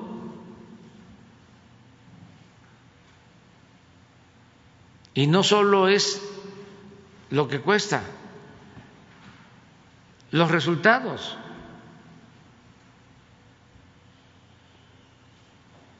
porque en Costa Rica, que es un ejemplo de democracia, desde hace tiempo, incluso lo que es eh, el órgano electoral es un poder, es como un cuarto poder. Tiene toda la formalidad y este, la legalidad y la legitimidad. Pero ahí no hay fraudes electorales desde hace mucho tiempo. No es el caso, desgraciadamente, de nuestro país. Entonces, ¿cuánto cuesta? En proporción a la población. Entonces, vamos a revisar esto porque estos aparatos onerosos impiden que se liberen fondos para beneficio del pueblo. El gobierno estaba en general ensimismado el gobierno era para beneficio del gobierno o de los que trabajaban o vivían o medraban en el gobierno. No era para el pueblo. El presupuesto se consumía todo. Y como el negocio que tenían era entregar los bienes de la nación a particulares, ese era el verdadero negocio, y los contratos. Entonces mantenían a los eh, gobernantes con buenos sueldos, con privilegios. Era una especie de soborno maiciaban a todos. ¿Se acuerdan lo que decía Porfirio Díaz cuando había un opositor y reclamaba algo? Decía Porfirio, ese gallo quiere maíz. Y maiciaban al gallo y ya dejaba de cantar. Entonces, como ya no hay maíz, pues este, están cantando mucho los gallos. Este, pero ese es otro asunto. Ya para concluir, señor presidente, y por respeto a mis compañeros, el último cuestionamiento que me gustaría plantearle. Eh, en esta semana, la semana pasada, en la, en la Plaza de la Constitución, habían unos campesinos que tuvieron a bien abordarme. Eh, ellos me comentaron que tienen un problema en su ejido, en el particular, usted debe de conocer el municipio. En el ejido de Santa Rita Tlahuapan en el estado de Puebla, aprovechando su visita recientemente. Con base también en el video que usted empleó con respecto al respeto a estos campesinos, lamentablemente existe un abuso de poder por parte del comisariado ejidal, eh, el comisariado Carlos Sánchez. En este caso, a estos campesinos que lamentablemente son personas de la tercera edad, como usted bien menciona, ancianos respetables, el comisariado de Gidal eh, me, lo puede constatar, los tacha de ignorantes o los tacha de gente que no puede tener las posibilidades de poder defenderse, en atención a que no se les ha dado una indemnización de, unos, de unas parcelas ejidales que comunicaciones y transportes ya erogó el gasto. En consecuencia, estos ejidatarios tuvieron a bien comentarme y casi casi en modo de súplica, lo cual es a veces complicado no atender, si pudiera externarle esta, esta preocupación y si pudiera usted eh, o instar a que los atendiera el procurador agrario para poder solucionar ese tema. Sí, ahora con Leti le platicas y este, se ponen de acuerdo para ponerlos en comunicación con el procurador agrario. Gracias. A ver. Por acá vamos. Gracias, presidente. Buenos días. Eh, ahora que tocaba el tema de las autoridades electorales, me gustaría preguntarle si coincide con esta propuesta de Morena en el sentido de renovar el Consejo Electoral o de que salgan eh, consejeros electorales que están actualmente, particularmente el presidente del Instituto, Lorenzo Córdoba, quizá eh, terminando las elecciones o después de las elecciones. Pues no me quiero meter mucho al tema este, al final este, siempre termina uno opinando, ¿no?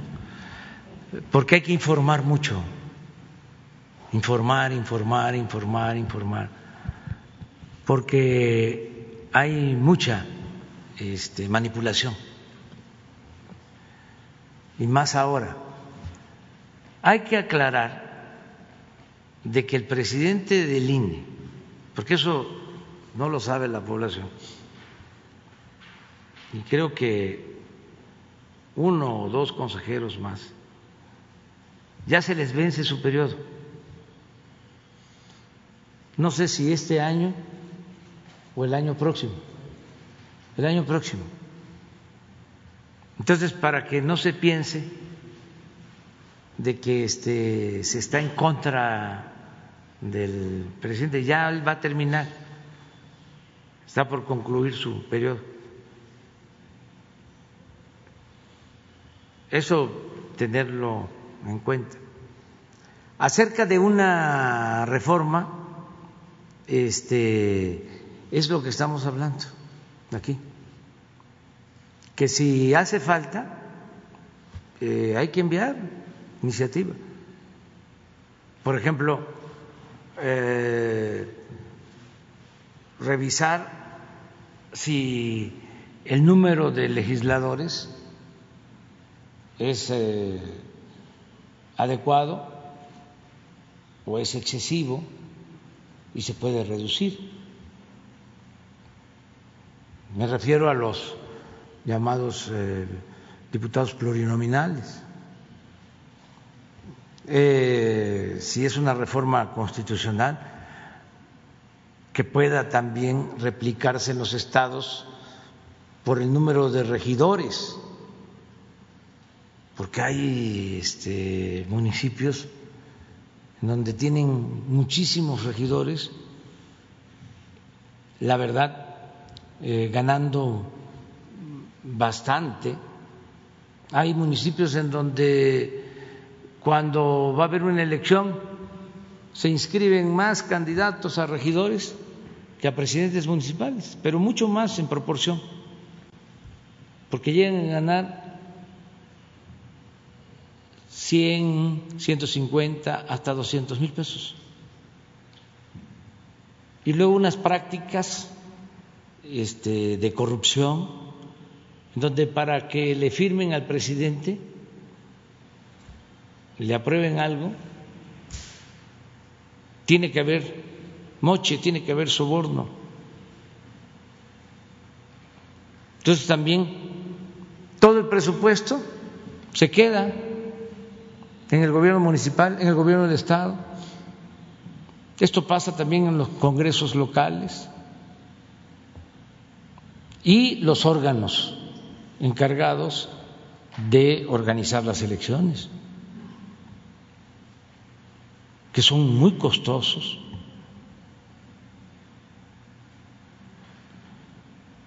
Antes, como predominaba la antidemocracia, entonces tenían todos estos aparatos para simular de que se respetaba el voto. Y así era en general, en todo el gobierno, para eh, simular de que se respetaba y se ayudaba a los adultos mayores, había un fideicomiso, una comisión con ese propósito, para simular de que no había monopolios, había también un organismo con ese propósito. Para simular de que había transparencia, había también un organismo para eso. Para simular de que no se violaban los derechos humanos, había también un organismo para eso, no solo uno, varios. Todo era pura simulación y todo era aparatos y todo era gasto corriente, como se le conoce en la administración, y ahí se consumía todo el presupuesto.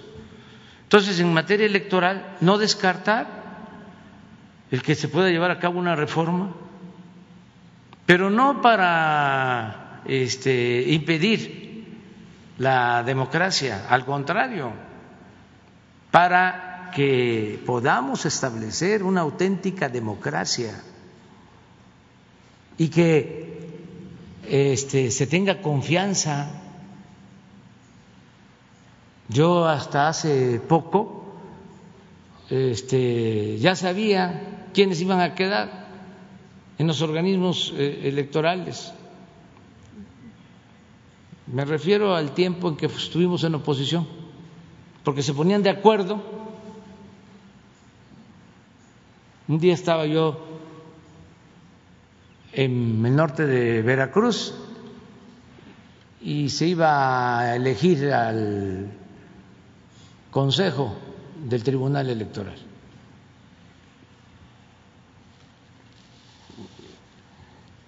Y por anticipado hasta lo grabé en un video, hay constancia de lo que les estoy diciendo. Adelanté de que cuatro iban a ser de un partido y tres de otro. Y así sucedió. Y uno para, como se les llamaba antes a los partidos, este, este, estatales o paleros, que ahora ya es más común.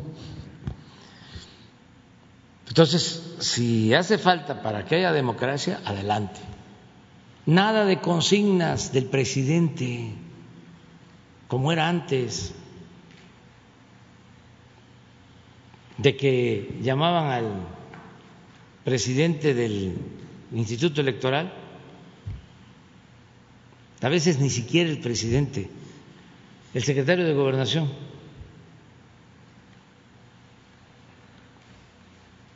Y ya le daban la orden. ¿Quién puede ser candidato, quién no? Así era. ¿Quién puede tener registro para un partido político, quién no?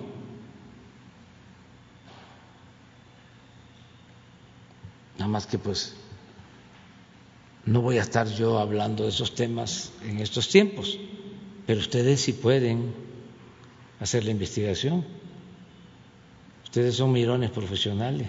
¿Considera que esta eventual reforma debería incluir una renovación total del Consejo del INE, independientemente de que varios de ellos ya concluyan su periodo y posiblemente achicar el organismo administrativamente? Sí, todo lo que ayude a que haya democracia que no haya simulación,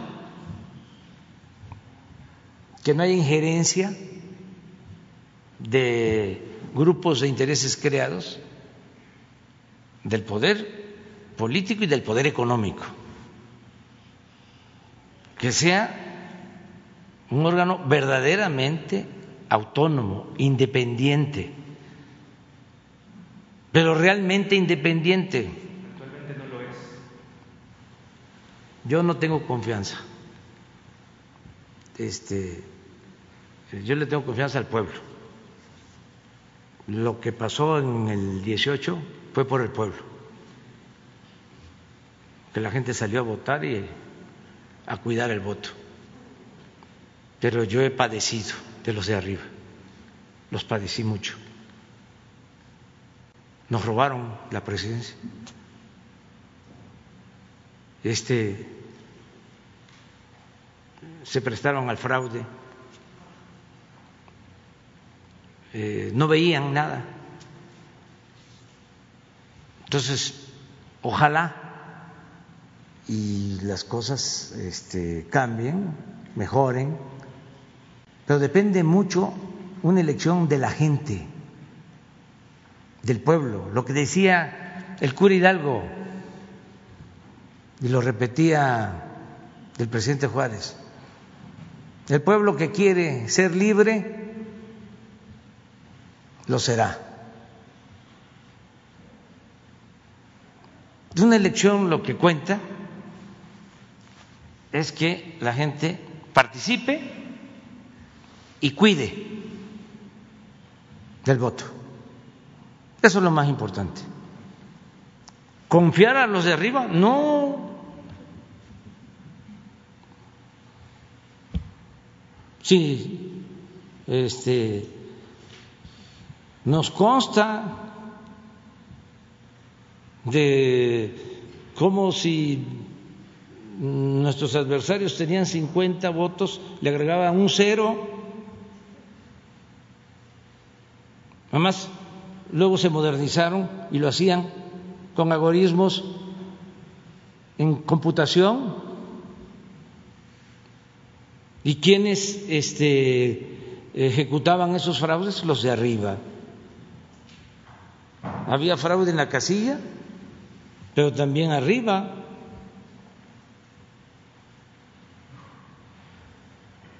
Entonces, eh, si es para que se mejore la democracia y este, también este, se logre ahorrar, pues no está mal. Este, el que eh, se vaya perfeccionando la democracia, se vaya mejorando la democracia. Ese es el, tema. Pero este sí, para que quede claro, no eh, son buenos los antecedentes de quienes están ahora. Los que están llegando, pues apenas están demostrando, pero los que ya vienen de tiempo atrás, esos tuvieron que ver con la elección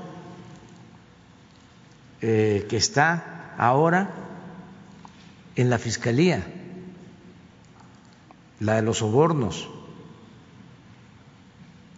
que recibieron dinero para las campañas, lo que declaró el anterior director de Pemex, que estaba de finanzas durante la campaña del presidente Peña y que recibieron dinero del extranjero. ¿Quiénes eran las autoridades electorales entonces? Pues los mismos de ahora.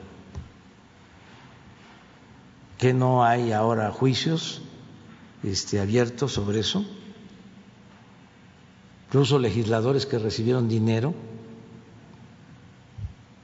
para aprobar la reforma energética.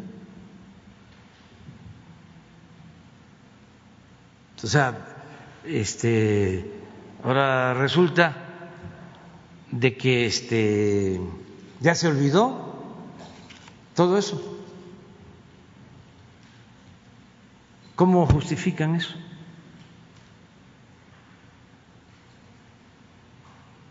¿Cómo es que este, demandamos en ese tiempo de que se habían excedido en el uso del dinero? Porque no es que no se haya denunciado, que me podrían decir, pero si ustedes no denunciaron, se quedaron callados, no, presentamos nuestra denuncia. Y resolvieron de que no, me acuerdo que hasta comentaron, porque eh, nos acusaron a nosotros de haber superado el gasto de campaña, no al presidente Peña siendo candidato. Entonces hasta comentaron estos consejeros, así de manera coloquial, es que les faltó tener buenos contadores, no eh, tenían, para nosotros, buena administración y los otros sí este, tenían buenos contadores, buenos administradores. Pasa el tiempo y ya queda todo al descubierto de que hubo dinero del extranjero y que obviamente se superó el gasto de campaña. Entonces, los mismos ahora eh, hablando, ¿no? Eh, de que están siendo presionados. Es como el que le arrebata la bolsa a una señora y empieza a gritar, ¿no? A ladrón, a ladrón, a ladrón.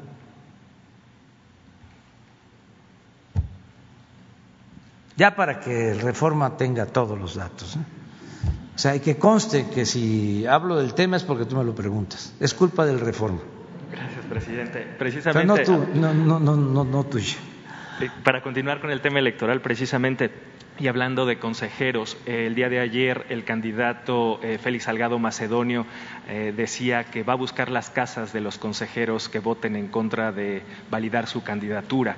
También decía en días anteriores que si él no está en la boleta no va a haber elecciones en Guerrero. ¿Qué opina de estos pues que comentarios? Hay que este, luchar en contra del fraude de manera pacífica. Esa es la recomendación. O sea, este, no a la violencia. Nosotros, todos estos personajes, incluidos los intelectuales orgánicos, estos los abajo firmantes, todos este, nos han dañado y lo peor, han dañado al país porque han avalado fraudes electorales. Y nuestra respuesta siempre ha sido pacífica, nada de violencia. ¿Es adecuado hacer este tipo de amagos, presidente? Yo siento que eh, el derecho, pues, a defender la democracia tiene que darse en el marco de eh, la legalidad y de manera pacífica. Eso es mi punto de vista. ¿No considera que este tipo de comentarios crispan el ambiente electoral? Ah, sí, pero este crispan el ambiente electoral también los que hacen fraude. O sea, no estoy justificando, nada más, eh, ¿por qué no eh, se ve el asunto? Este, de manera integral, no solo una parte, porque pues, ahorita se rasgan las vestiduras diciendo, ay, qué barbaridad, este, esto es violencia, sí está mal, no se debe eso de presentar. ¿Y qué? Este, los fraudes o el querer impedir por consigna de que no participe un candidato,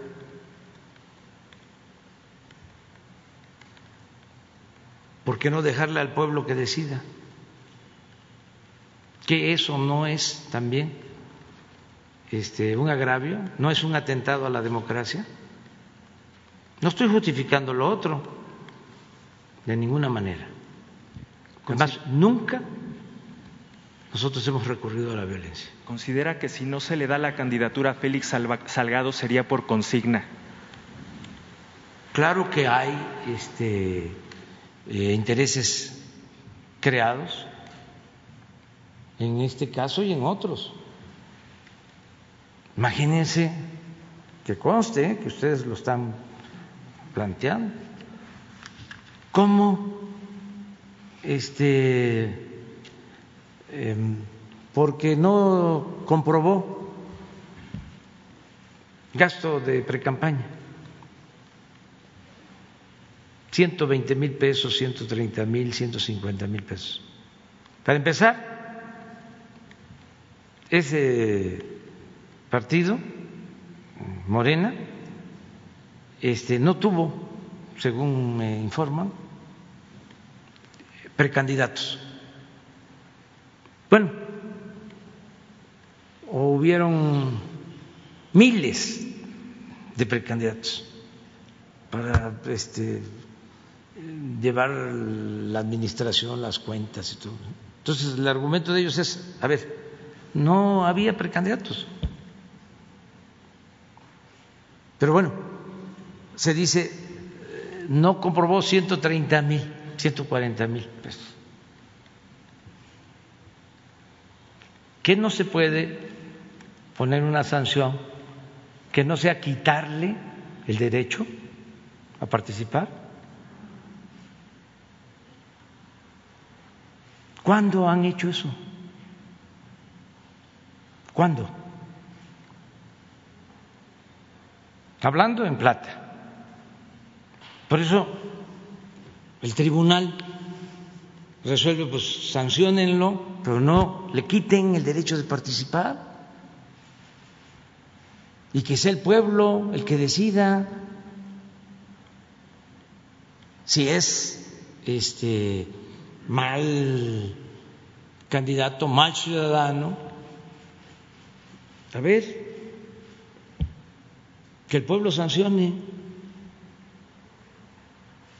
y que el pueblo diga, el pueblo de Guerrero, no por consigna.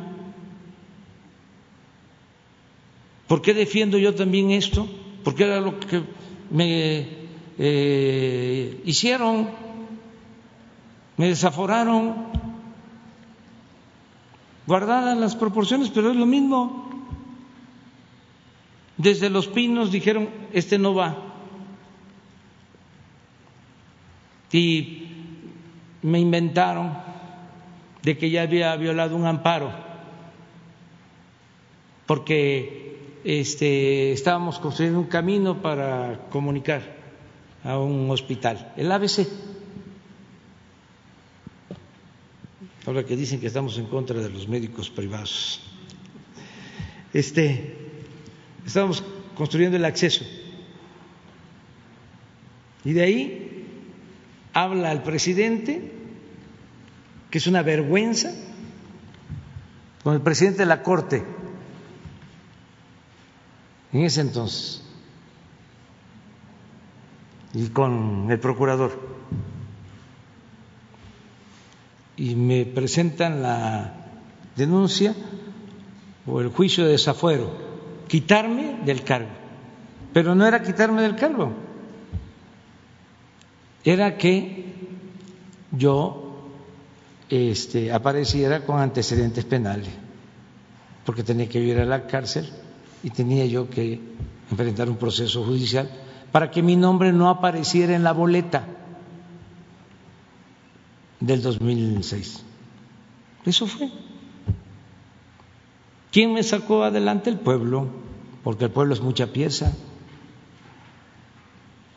Por eso nunca voy a olvidar esa lección. Esa y muchas otras. ¿Y qué voy a estar confiando yo en medios de comunicación, en grupos de intereses creados, políticos o económicos, financieros? No, lo que diga mi dedito. Yo confío en el pueblo, pues él es el que me ha salvado siempre. Y por eso ahora que estoy por mandato del pueblo, gobernando el país, voy siempre a atender al pueblo y no le voy a fallar nunca al pueblo. Entonces, eh, tú llevas este asunto a ese terreno, hay que esperar que las instancias legales, aún con todo, resuelvan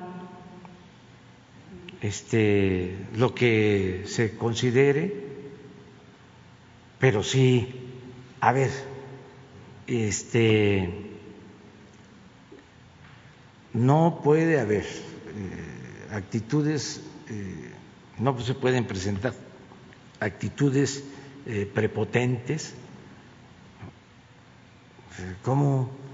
A ver, te quitamos la candidatura. Les puedo contar muchísimas cosas de esto, de los fraudes electorales. Les voy a contar una, me va a llevar tiempo, pero ayuda.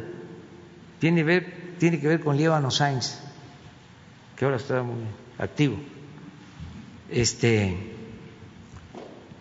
buena persona, pero pues él eh, pues siempre estuvo, ¿no? En el gobierno anterior o los gobiernos anteriores. Entonces, eh, nos toca enfrentar la elección de gobernador de Zacatecas. Candidato nuestro, Ricardo Monreal, que pertenecía a un partido, tenía el apoyo de los zacatecanos, pero había consigna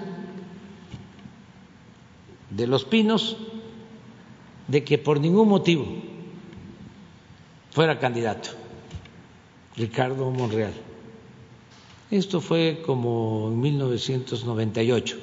Está bien platicarlo por los jóvenes, ¿eh? porque yo siempre estoy pensando que como estos nuestros adversarios, los conservadores, no quieren que eso se recuerde, este, y como hubo mucha oscuridad durante el periodo neoliberal, no se hablaba de esto, pues ahora hay que estar recordando. Entonces, no quería Cedillo, que era el presidente, que Monreal fuese candidato. Entonces, eh, nos busca y nos dice es una injusticia. Em, yo, si a me aceptan, soy candidato de ustedes. Nosotros estábamos empezando y en Zacatecas teníamos muy poca presencia, porque ahí dominaba por completo un partido. No se movía ni una hoja del árbol de la política sin ese partido. Entonces, analizamos, venía Monreal de ser dirigente campesino, su papá también de la CNC, y dijimos, va, Ricardo Monreal. Apenas lo saben en los pinos, me mandan el expediente de Monreal, que querían este pues ayudarme para que yo no me fuese a meter en un lío postulando a un candidato con malos antecedentes. Un expediente así, donde lo acusaban de vínculos con el narcotráfico. Supuestamente, esa era la nota. Entonces me metí toda una noche a leer el expediente y no había nada, nada, nada. Creo que tiene 14 hermanos y uno de ellos este, tenía una acusación de que eh, se había robado un caballo, eso era todo. Uno de los hermanos. Entonces, cuando termino de leer pues aquí no hay nada. Y ahí sí aplica aquello de que lo que no es bueno para ustedes puede ser bueno para nosotros, ¿no? Y lanzamos a, a Monreal. El pueblo de Zacatecas lo apoya, va adelante, estamos haciendo encuestas y adelante, y adelante, y adelante, adelante. Viene la elección ya para no hacerla larga, pero es una historia muy interesante. Nada más para cerrar ese tema. Sí, nada más, déjame, ah, que es que es importantísimo. Resulta que el día de la elección nosotros estábamos seguros de que se iba a ganar. Es que esto tiene que ver también con los medios, es el poder y los medios y la democracia en México. Todo esto ayuda a entender lo que pasa ahora.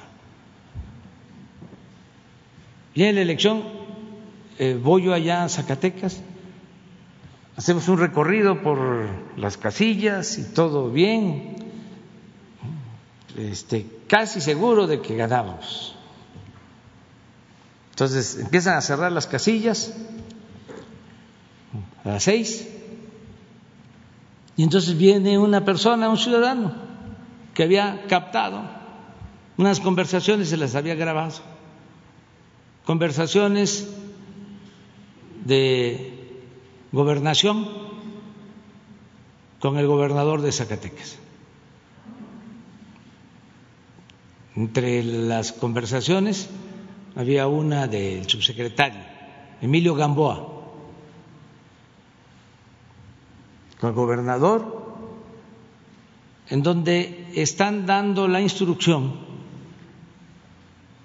de cambiar el resultado. Grabado. Es el momento de actuar un poco lo que hicieron en el 2006. ¿Se acuerdan las llamadas de la maestra Elvester? Que ojalá y la maestra nos ayude y nos diga cómo fue eso. Las llamadas de Cerizola, con el que ahora es, este, que fue gobernador de Tamaulipas y está detenido, señor Hernández. Esas llamadas, lo mismo, exactamente. Entonces, estaba ahí Ricardo, pues se puso preocupado, porque ya venía el operativo. A ese misma, en ese mismo tiempo, eh, las televisoras dan el adelanto y la sale los famosos de la televisión, de la tele, diciendo este en las elecciones de Zacateca empate técnico. Todo indica de que va a haber que hay empate técnico. Todavía no se puede decir nada. Claro, era para preparar las cosas, ¿no? Pero ya la salida era empate técnico. De ahí le hablé del hotel donde estaba, a Líbano que era secretario particular. Le digo, dile al presidente que tenemos estas grabaciones, que si no respetan el voto y hacen el fraude, primero no me voy a ir de Zacatecas. Aquí me voy a quedar y lo segundo es que voy a bajar ahora y le voy a dar a conocer las grabaciones. Entonces, dile que este, se actúe porque tengo grabaciones del secretario de Gobernación, del subsecretario, del gobernador, y que pregunte a Emilio, o tú pregúntale Emilio Gamboa si habló a tal hora o no con el gobernador y si no le dijo esto.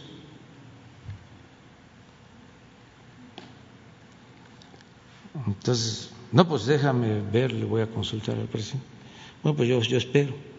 Y al rato la llamada de regreso, como a la media hora. Este, que tengas confianza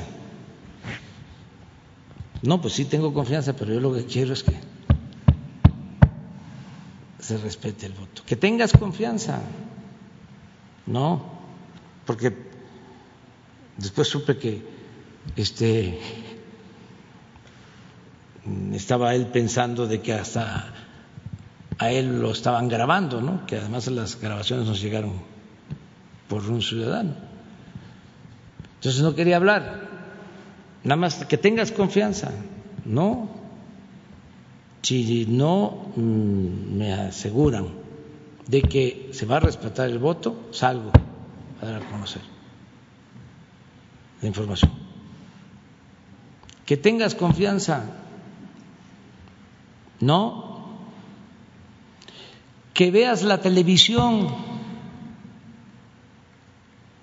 Bueno, está bien te hablo, cualquier cosa. Y en efecto, a los cinco minutos en la televisión, triunfo irreversible de Ricardo Monreal. Esto que les estoy contando es lo que sucedía y sigue pasando. Entonces, no al fraude electoral.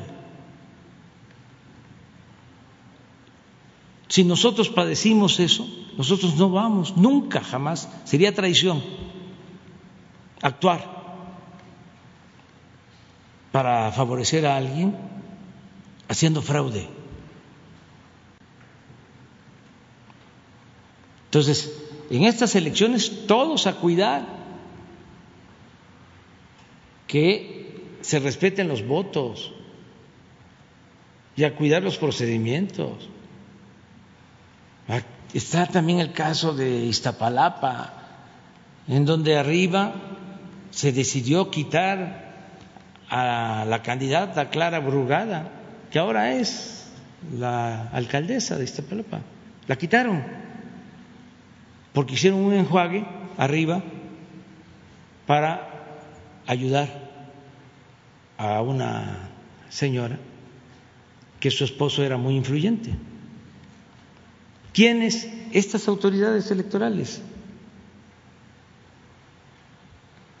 Entonces, lo mejor es que todos, todos eh, respetemos la ley, todos cuidemos de que haya democracia, que tomemos en cuenta al pueblo, que sea el pueblo el que decida. Sufragio efectivo es voto efectivo, que efectivamente el pueblo decida quién debe de gobernar y que no haya violencia, ni física ni verbal, que haya respeto. Eso es todo. Pero que no se quiera descalificar a la mala a nadie. ¿Sería excesivo incorrecto que no se le diera la candidatura a Félix Salgado? Eso lo tiene que decidir el tribunal. Eso lo va a decidir el tribunal. Pero tú me estás preguntando y la gente está este, escuchando y se va a dar, se va a hacer, eh, o cada quien va a tener un criterio sobre este asunto. O sea, este, eh, si por un supuesto este, delito de no eh, justificar 130 mil pesos, se puede decir, el abogado ortodoxo, ¿no? la ley es la ley, lo que decían antes. Y aunque se trate de un peso, no debe de haber tolerancia. Primero ver si sucedieron las cosas, ¿no? Y luego este, no utilizar esos eh, eh, pretextos, esas excusas, no fabricar delitos. ¿Y dónde está la Constitución? El derecho que tenemos a votar, a ser votados. ¿Dónde queda ese derecho que es supremo? y el derecho del pueblo, que es el soberano, a elegir a su autoridad. Si eh, se tratara de un asunto grave, y además probado, ahora, este, en este caso en particular, también para no este, ocultar nada, si está acusado de acoso sexual, ¿sí? que tampoco este, eh, hay eh, un proceso. Y violación también. En sí, de violación. Este, que este, al no haber elementos sobre este caso, se traslada la presunta violación a otro eh, delito? Pues no, no se puede. Entonces, eh, que sea el pueblo el que decida y los del tribunal y los del consejo, nada más que este que actúen como auténticos jueces que piensen en la democracia, que piensen en el interés general, no en los intereses de grupo, no qué va a decir Krause, qué va a decir Aguilar Camín, qué va a decir Claudio X González. ¿Qué van a decir los conservadores? No, ellos son autónomos, los consejeros, que actúen de acuerdo a lo que les dicte su conciencia. Nosotros jamás vamos a amenazar a nadie, ni vamos a estar presionando a nadie. Son libres. Prohibido prohibir. Pero este ya hacer a un lado la hipocresía. Porque la verdadera doctrina de los conservadores es la hipocresía. Este, y si piensan que tratando este tema aquí, que yo me meta, porque algunos pueden estar diciendo, no, se meten en eso, le afecta. No, no, no, siempre me he metido, aunque me afecte. Gracias, presidente. O sea, cuando se trata de principios, cuando se trata de defender la democracia, cuando se trata de eh, desenmascarar a hipócritas, siempre este, he dado mi punto de vista y no me importa lo este, políticamente correcto. Gracias, presidente. Si me permite un segundo tema. El día de ayer, eh, una vocera de la Casa Blanca decía que llegó un acuerdo eh, el gobierno de Estados Unidos con México para reforzar la seguridad en la frontera sur de nuestro país. Hablaba de 10.000 elementos. Me gustaría conocer eh, en qué momento de las relaciones diplomáticas o de las conversaciones con el gobierno de Estados Unidos llegaron este acuerdo, qué implica en términos de seguridad fronteriza y eh, recuerdo que el último reporte de la Sedena sobre la seguridad en esta frontera planteaba siete, perdón, 8.700 elementos. ¿Se ajustaría esta cifra a 10.000? ¿Se aumentaría la, seguridad en la frontera a partir de este acuerdo? Por favor. Lo va a explicar eh, Marcelo, pero yo nada más quiero decirles algo sobre esto también. Miren, vamos a cuidar a los niños. Esa fue este, una instrucción que di hoy en la mañana. Porque los traficantes de indocumentados, que es una mafia o varias mafias, están utilizando a los niños. Y esto es una gravísima violación de derechos humanos.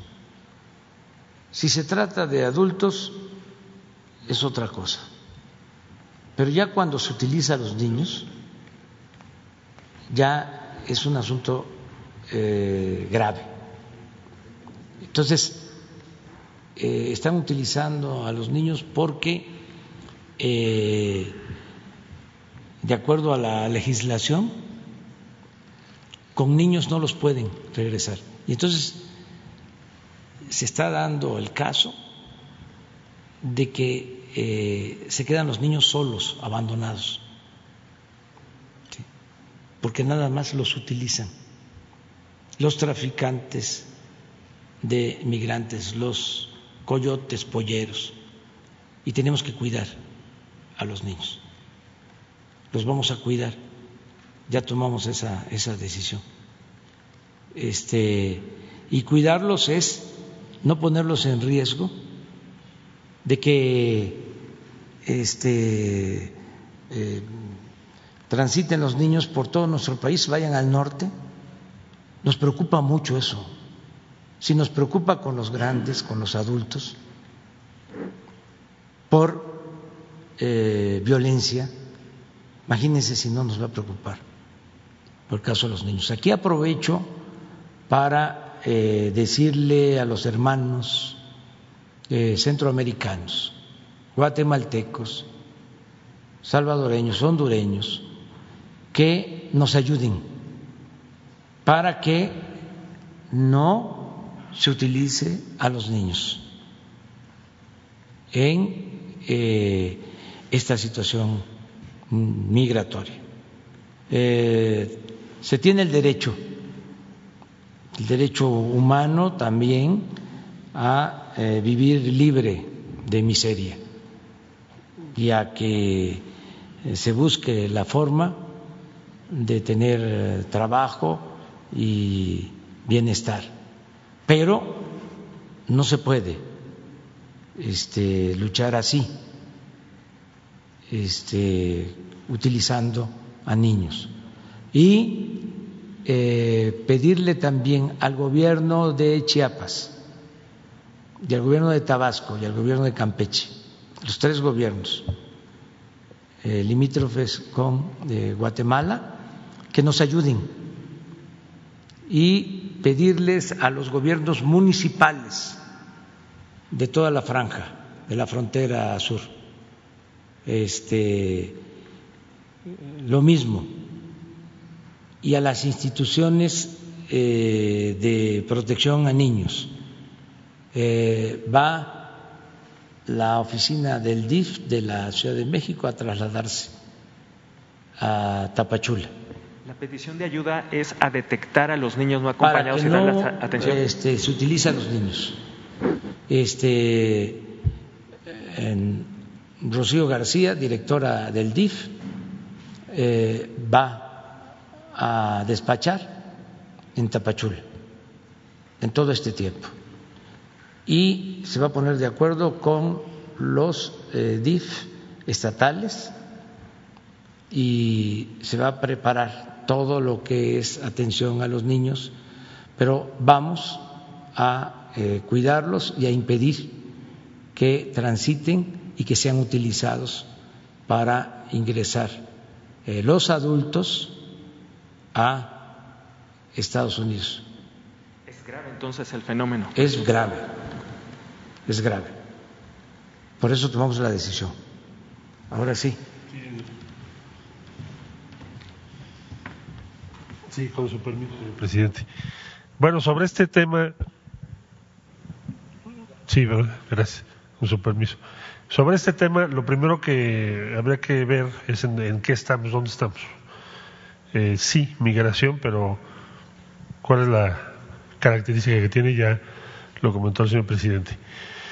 Eh, primero, el, ritmo de crecimiento, como ustedes pueden observar en esta gráfica, es muy importante de lo que estamos registrando. Esto es el reporte del Instituto Nacional de Migración de México.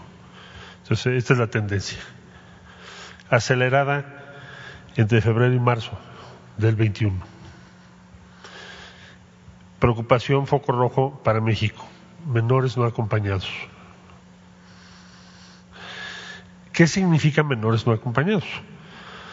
Bueno, pues en muchos casos puede ser jóvenes, menores, también estoy hablando de 17, 16, 15 años, 14 años, pero en su mayor parte menores estamos hablando de niños, de niñas y de niños. No acompañados, indicador muy probable de tráfico de personas, de, de menores. ¿Por qué? Porque te sirven de salvoconducto para cruzar México y llegar a Estados Unidos. Y en Estados Unidos conseguir un estatus de los muchos que la ley norteamericana permite. El siguiente, por favor. Estas son las gráficas de Estados Unidos. Es el número de eh, extranjeros presentados ante la autoridad. Miren, de febrero a marzo. Esa es la tendencia. Y estos son los menores presentados. Entonces, tiene un incremento de febrero a marzo pues, estamos hablando de 100% de incremento, por las razones que estaba comentando. Eh, la siguiente, esto es para darnos una perspectiva, es lo que nos pidió el señor presidente de la República que le diéramos un seguimiento muy puntual. Entonces, esto es 2018, luego 2019, 20 y 21. Es todo el periodo. Entonces, en, en, 2010, eh, en 2019 tuvimos un pico, se recordarán ustedes que incluso llevó un desencuentro importante con Estados Unidos. Luego bajó, obviamente este punto más bajo es el que tiene que ver con la pandemia. Y ahora, de febrero, si ustedes ven enero, febrero y marzo, sobre todo febrero y marzo, vean esto. A ver, ¿qué es esta gráfica? Menores no acompañados por nacionalidad. Entonces, tenemos verde, son mexicanos.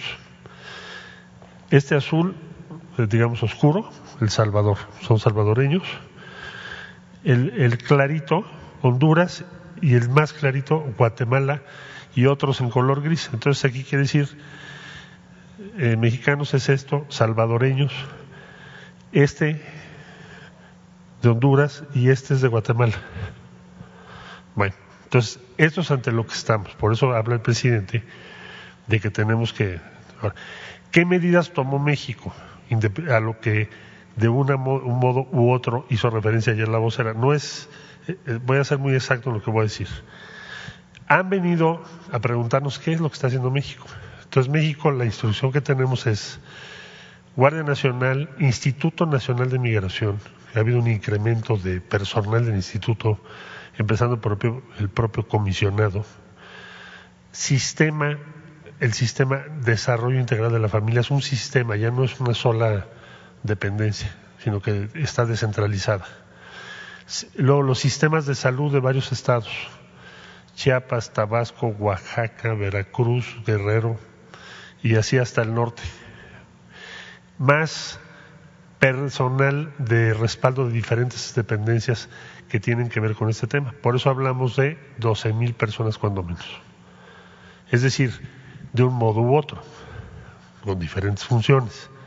Entonces, las medidas que ha tomado México es eh, ser mucho más cuidadoso con los menores, en eh, tener un aumento en la capacidad, estamos tratando de aumentar la capacidad del DIF. Eh, las disposiciones legales mexicanas no permiten que los menores estén en estaciones migratorias. Entonces, ahora esos menores, ¿qué sucede? ¿Quién se hace cargo de ellos? Entonces, tenemos que hacer crecer la infraestructura para eso. Bueno, entonces, eso es lo que le informamos a los americanos, eso es lo que México está haciendo, pero no es suficiente. Ustedes tienen que hacer algo en Centroamérica. Es, yo te puedo decir que hay un acuerdo ya con Estados Unidos y va a haber una inversión relevante en Centroamérica. No hay forma de que regulemos este fenómeno si no hay opciones en Honduras, Guatemala, El Salvador principalmente. Y la otra cosa que convenimos es, tenemos que ir por estos traficantes. Porque esto es algo que no se había presentado en toda la historia. Nunca habíamos visto un tráfico de menores de este tamaño. Pues ahí están los datos. Menores no acompañados. Ese es el, el tema. Entonces, ¿qué es el acuerdo con Estados Unidos? Hagamos un esfuerzo, también les compartimos qué hemos hecho en Centroamérica. Con todo y que la pandemia nos frenó mucho, pero el presidente ordenó inviértase en Centroamérica sembrando vida, jóvenes construyendo el futuro, y así lo hicimos en Salvador y Honduras y estamos por iniciar en Guatemala.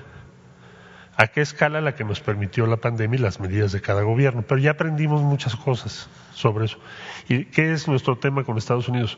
Necesitan una acción directa en el corto plazo, inmediata con transferencias sociales directas a los beneficiarios.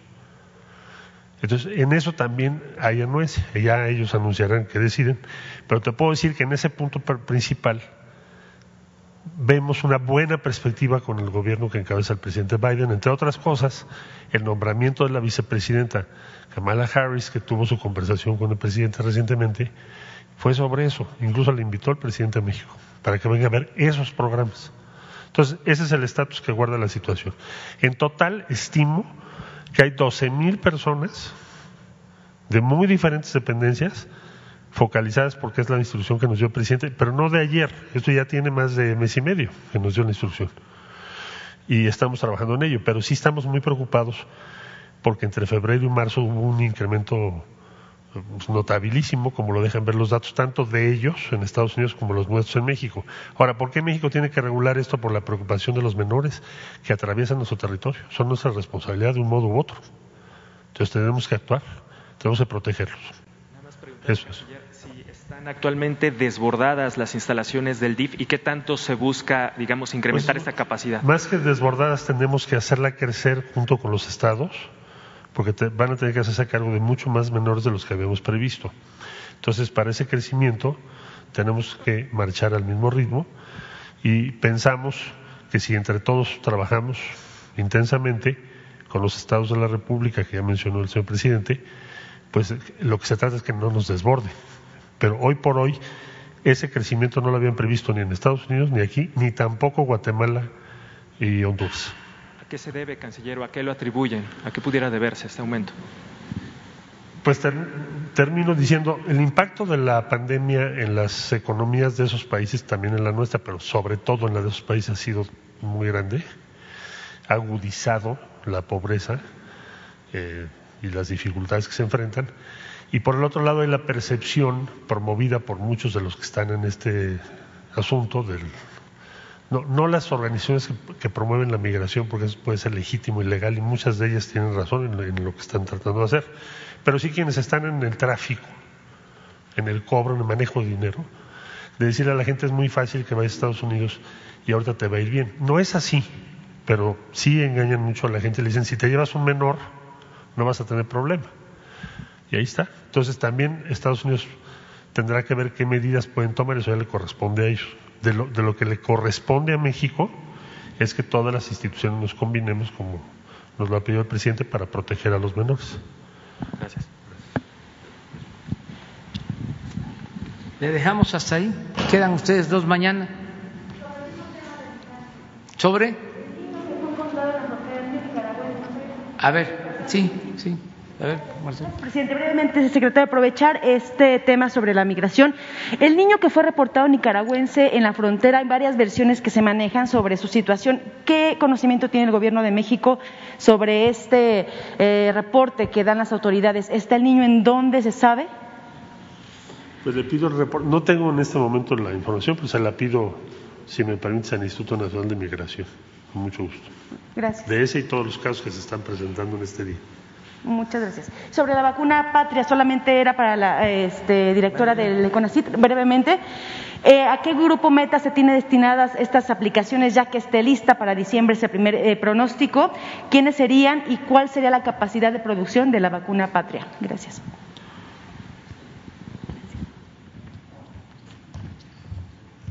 Bueno, en principio se irá incluyendo, como en el resto de las vacunas, a toda la población adulta eh, durante las diferentes fases del proceso de pruebas, de pruebas clínicas.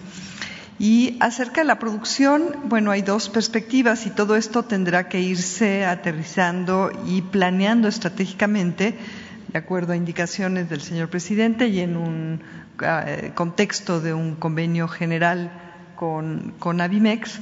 Este, pero lo que le puedo comentar por ahora es que el propio Avimex ha comprometido ya dos plantas de producción 100% dedicadas a eh, la producción de vacunas humanas, porque Avimex, es un laboratorio que se ha dedicado durante todos estos años a la producción de vacunas veterinarias y ahora se ha comprometido y ha invertido y estamos en, este, en esta alianza mixta para ello en eh, la instalación y la puesta en marcha de dos plantas 100% dedicadas y vírgenes a la producción de vacunas humanas que requieren de medidas de bioseguridad distintas, más estrictas que las que se dedican a la producción de vacunas para animales.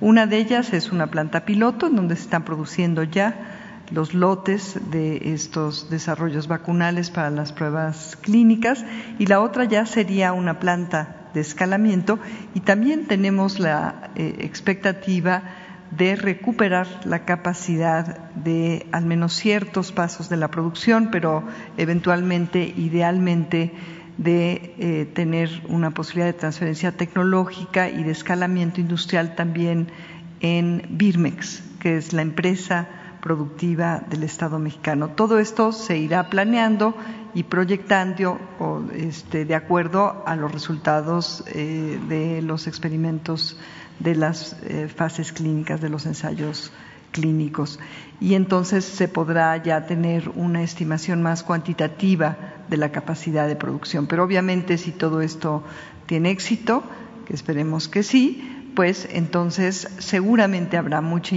mucho interés, eh, obviamente de parte del Gobierno de México y de la propia industria, bueno, de la propia, del propio laboratorio Avimex por eh, poder escalar eh, esta producción industrial. Ese es el sentido.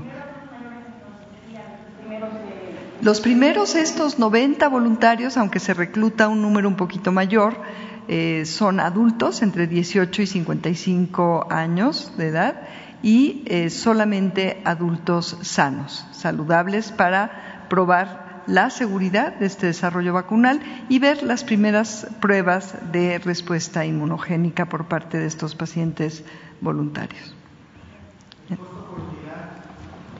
¿Perdón? Bueno, eh, el costo aproximado y además como parte de un primer convenio de asignación de recursos que tenemos ya suscrito desde CONACIT con Avimex es que eh, va a ser eh, en promedio hasta 800, 855% menor que la vacuna más cara en el mercado ahorita. Esto les da una idea. El costo preciso se fijará ya este, en el momento que se pueda este, pues ya tener una planeación y obviamente va a depender del nivel de escalamiento. Entonces no quisiera yo dar ahorita un costo porque esto depende también de cuál va a ser el nivel de escalamiento, cómo se va a dar este convenio entre Avimex y el Gobierno de México, pero es muchas veces más barato lo que se pretende, este, porque además la plataforma, como bien lo dijo el doctor Reyes Sandoval, permite una producción a costos relativamente bajos con respecto a otros desarrollos. Este, con mucho gusto. permiso, eh, como nosotros, como parte del Instituto Politécnico Nacional, hemos participado en la valoración de esta vacuna y muchas otras vacunas más que se planean o que se han desarrollado, que están desarrollando en México. Eh, pero esta en particular la encontramos el grupo eh, del Consejo Nacional de Ciencia y Tecnología como una de las vacunas más prometedoras, precisamente como decía el doctor Constantino López Macías del Instituto Mexicano del Seguro Social, es una vacuna en la cual el diseño ha sido muy cuidado.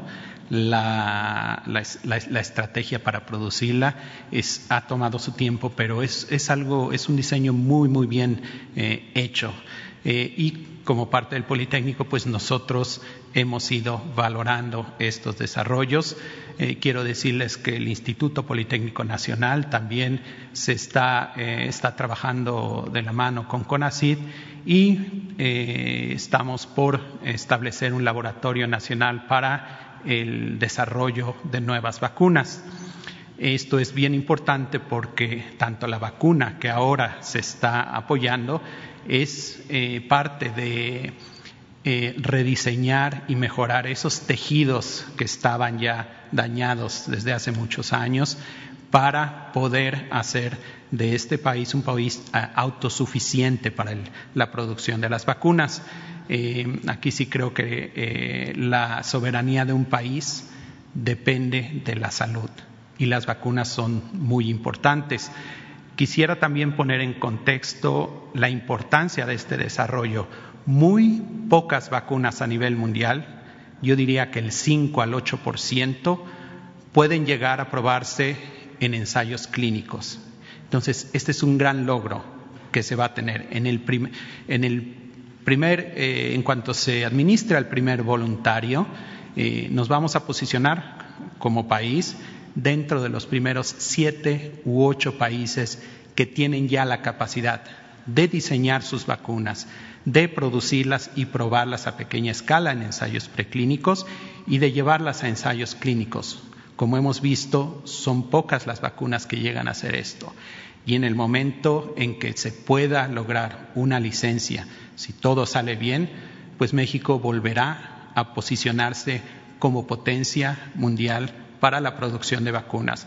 Por sí le puedo decir que este aspecto de, diseñar hasta probar en ensayos clínicos y tener ya una vacuna que se obtenga la licencia, pues los países que lo pueden hacer son prácticamente cuatro o cinco. Entonces, esa es la magnitud de, eh, de este desarrollo, la importancia de esta inversión que el gobierno está haciendo para tener autosuficiencia y soberanía nacional. Y, por supuesto, el Politécnico Nacional está trabajando de la mano con el gobierno, con CONACID, para crear esa infraestructura que pueda permitir el desarrollo de nuevas vacunas en un futuro. ¿Cuántos proyectos más tiene el Politécnico general de vacunas? ¿Cuántas más?